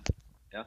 Also was ich sage, also Greg LeMond war natürlich der Typ, der alles, alles neu gemacht hat. Ja, das heißt, äh, es hat neue Helme gegeben. Das war Giro. Das war absolut in dieser Zeit fantastisch. Äh, es, Oakleys ja, sind äh, 2000, äh, 1993, 94 äh, auf den Markt gekommen, waren äh, vorher äh, Motocross-Brillen. Der hat cool ausgeschaut, der hat anders ausgeschaut, ja. Und da sieht man dann auch, der Schritt dann zu Lance Armstrong, der hat es natürlich dann auch auf den Punkt gebracht. Da war Nike dabei, da waren halt auch die großen Marken dabei.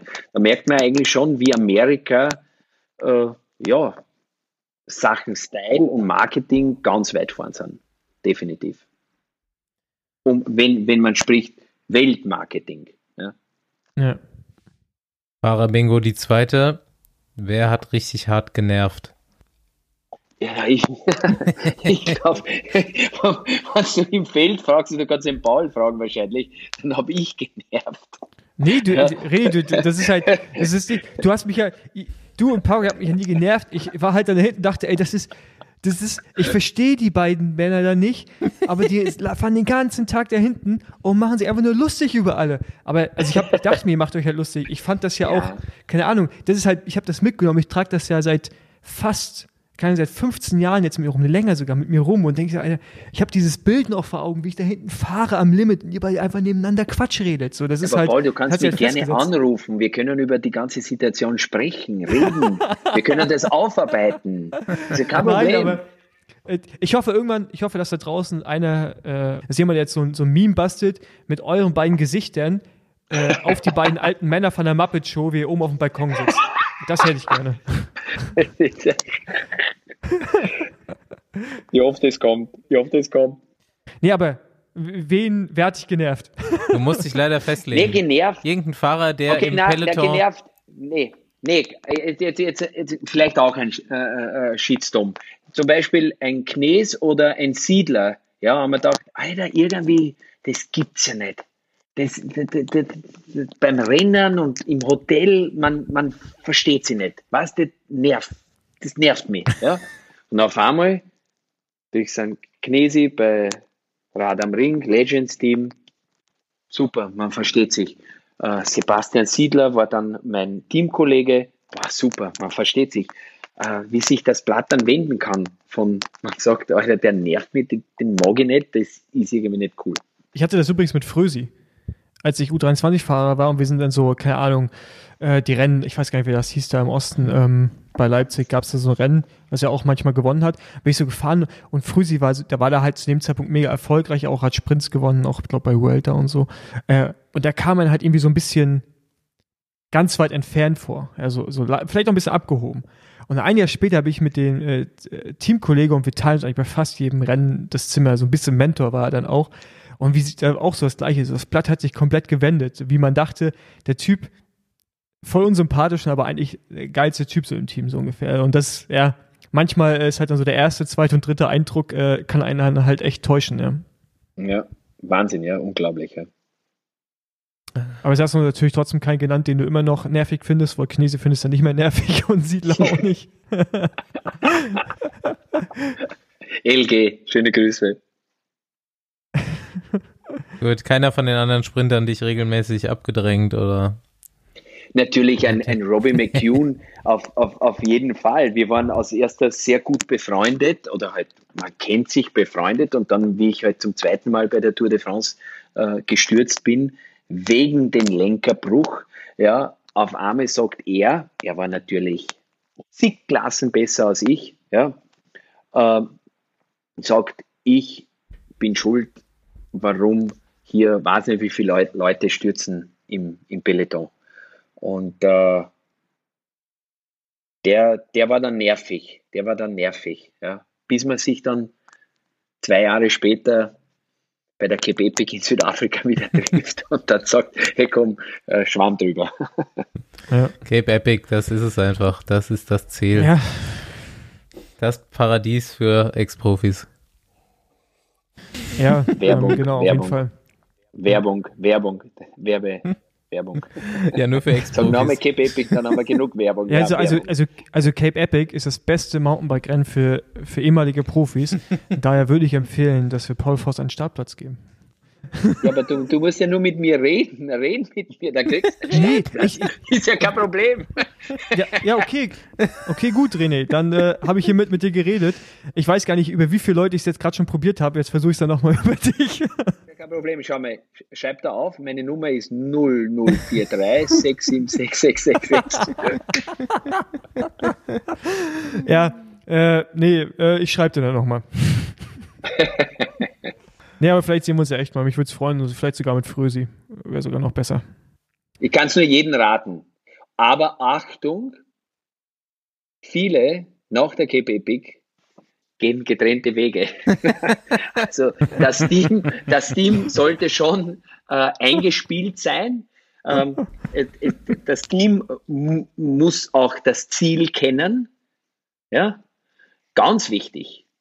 Tragödien haben sich schon da abgespielt. Also aufpassen. Ne? Stauffoss, Dream Team. Ja, genau. Ich wollte gerade sagen. Das war nämlich zuerst das, der erste Plan. Staufi wollte zuerst mit mir fahren. Und ich dachte schon, okay, allein wegen, wegen so Level von Fitness könnte es problematisch werden. Aber was du jetzt natürlich sagst, also wir streiten uns ja so schon manchmal. Aber mittlerweile geht's aber. Also wir haben uns da, glaube ich, ganz gut eingespielt. Aber wenn wir jetzt dann noch so, so ein Rennen zusammen fahren würden unter äh, grenzwertigen Bedingungen für uns beide, ja, das könnte äh, Auf jeden dem Fall häusliche schaden. Gewalt. Alright. Gut. Ich glaube, Vielen Dank, René. wir äh, können dich jetzt in den Abend verabschieden. Super. Spät genug. Wir bedanken uns, äh, Ja, dass du bei uns warst. Hat Spaß gemacht. Uns auch. Uns ja. auch, bei mir auch. Ja. Und, Nein, ähm, meine genau. Frage war, hat es Spaß gemacht? Ach so. Nee. Okay. Nein, Okay, äh, natür na, natürlich. Äh, auch nichts anderes erwartet. Also zumindest meinerseits. Ich bereue Nee, nichts. ich auch nicht.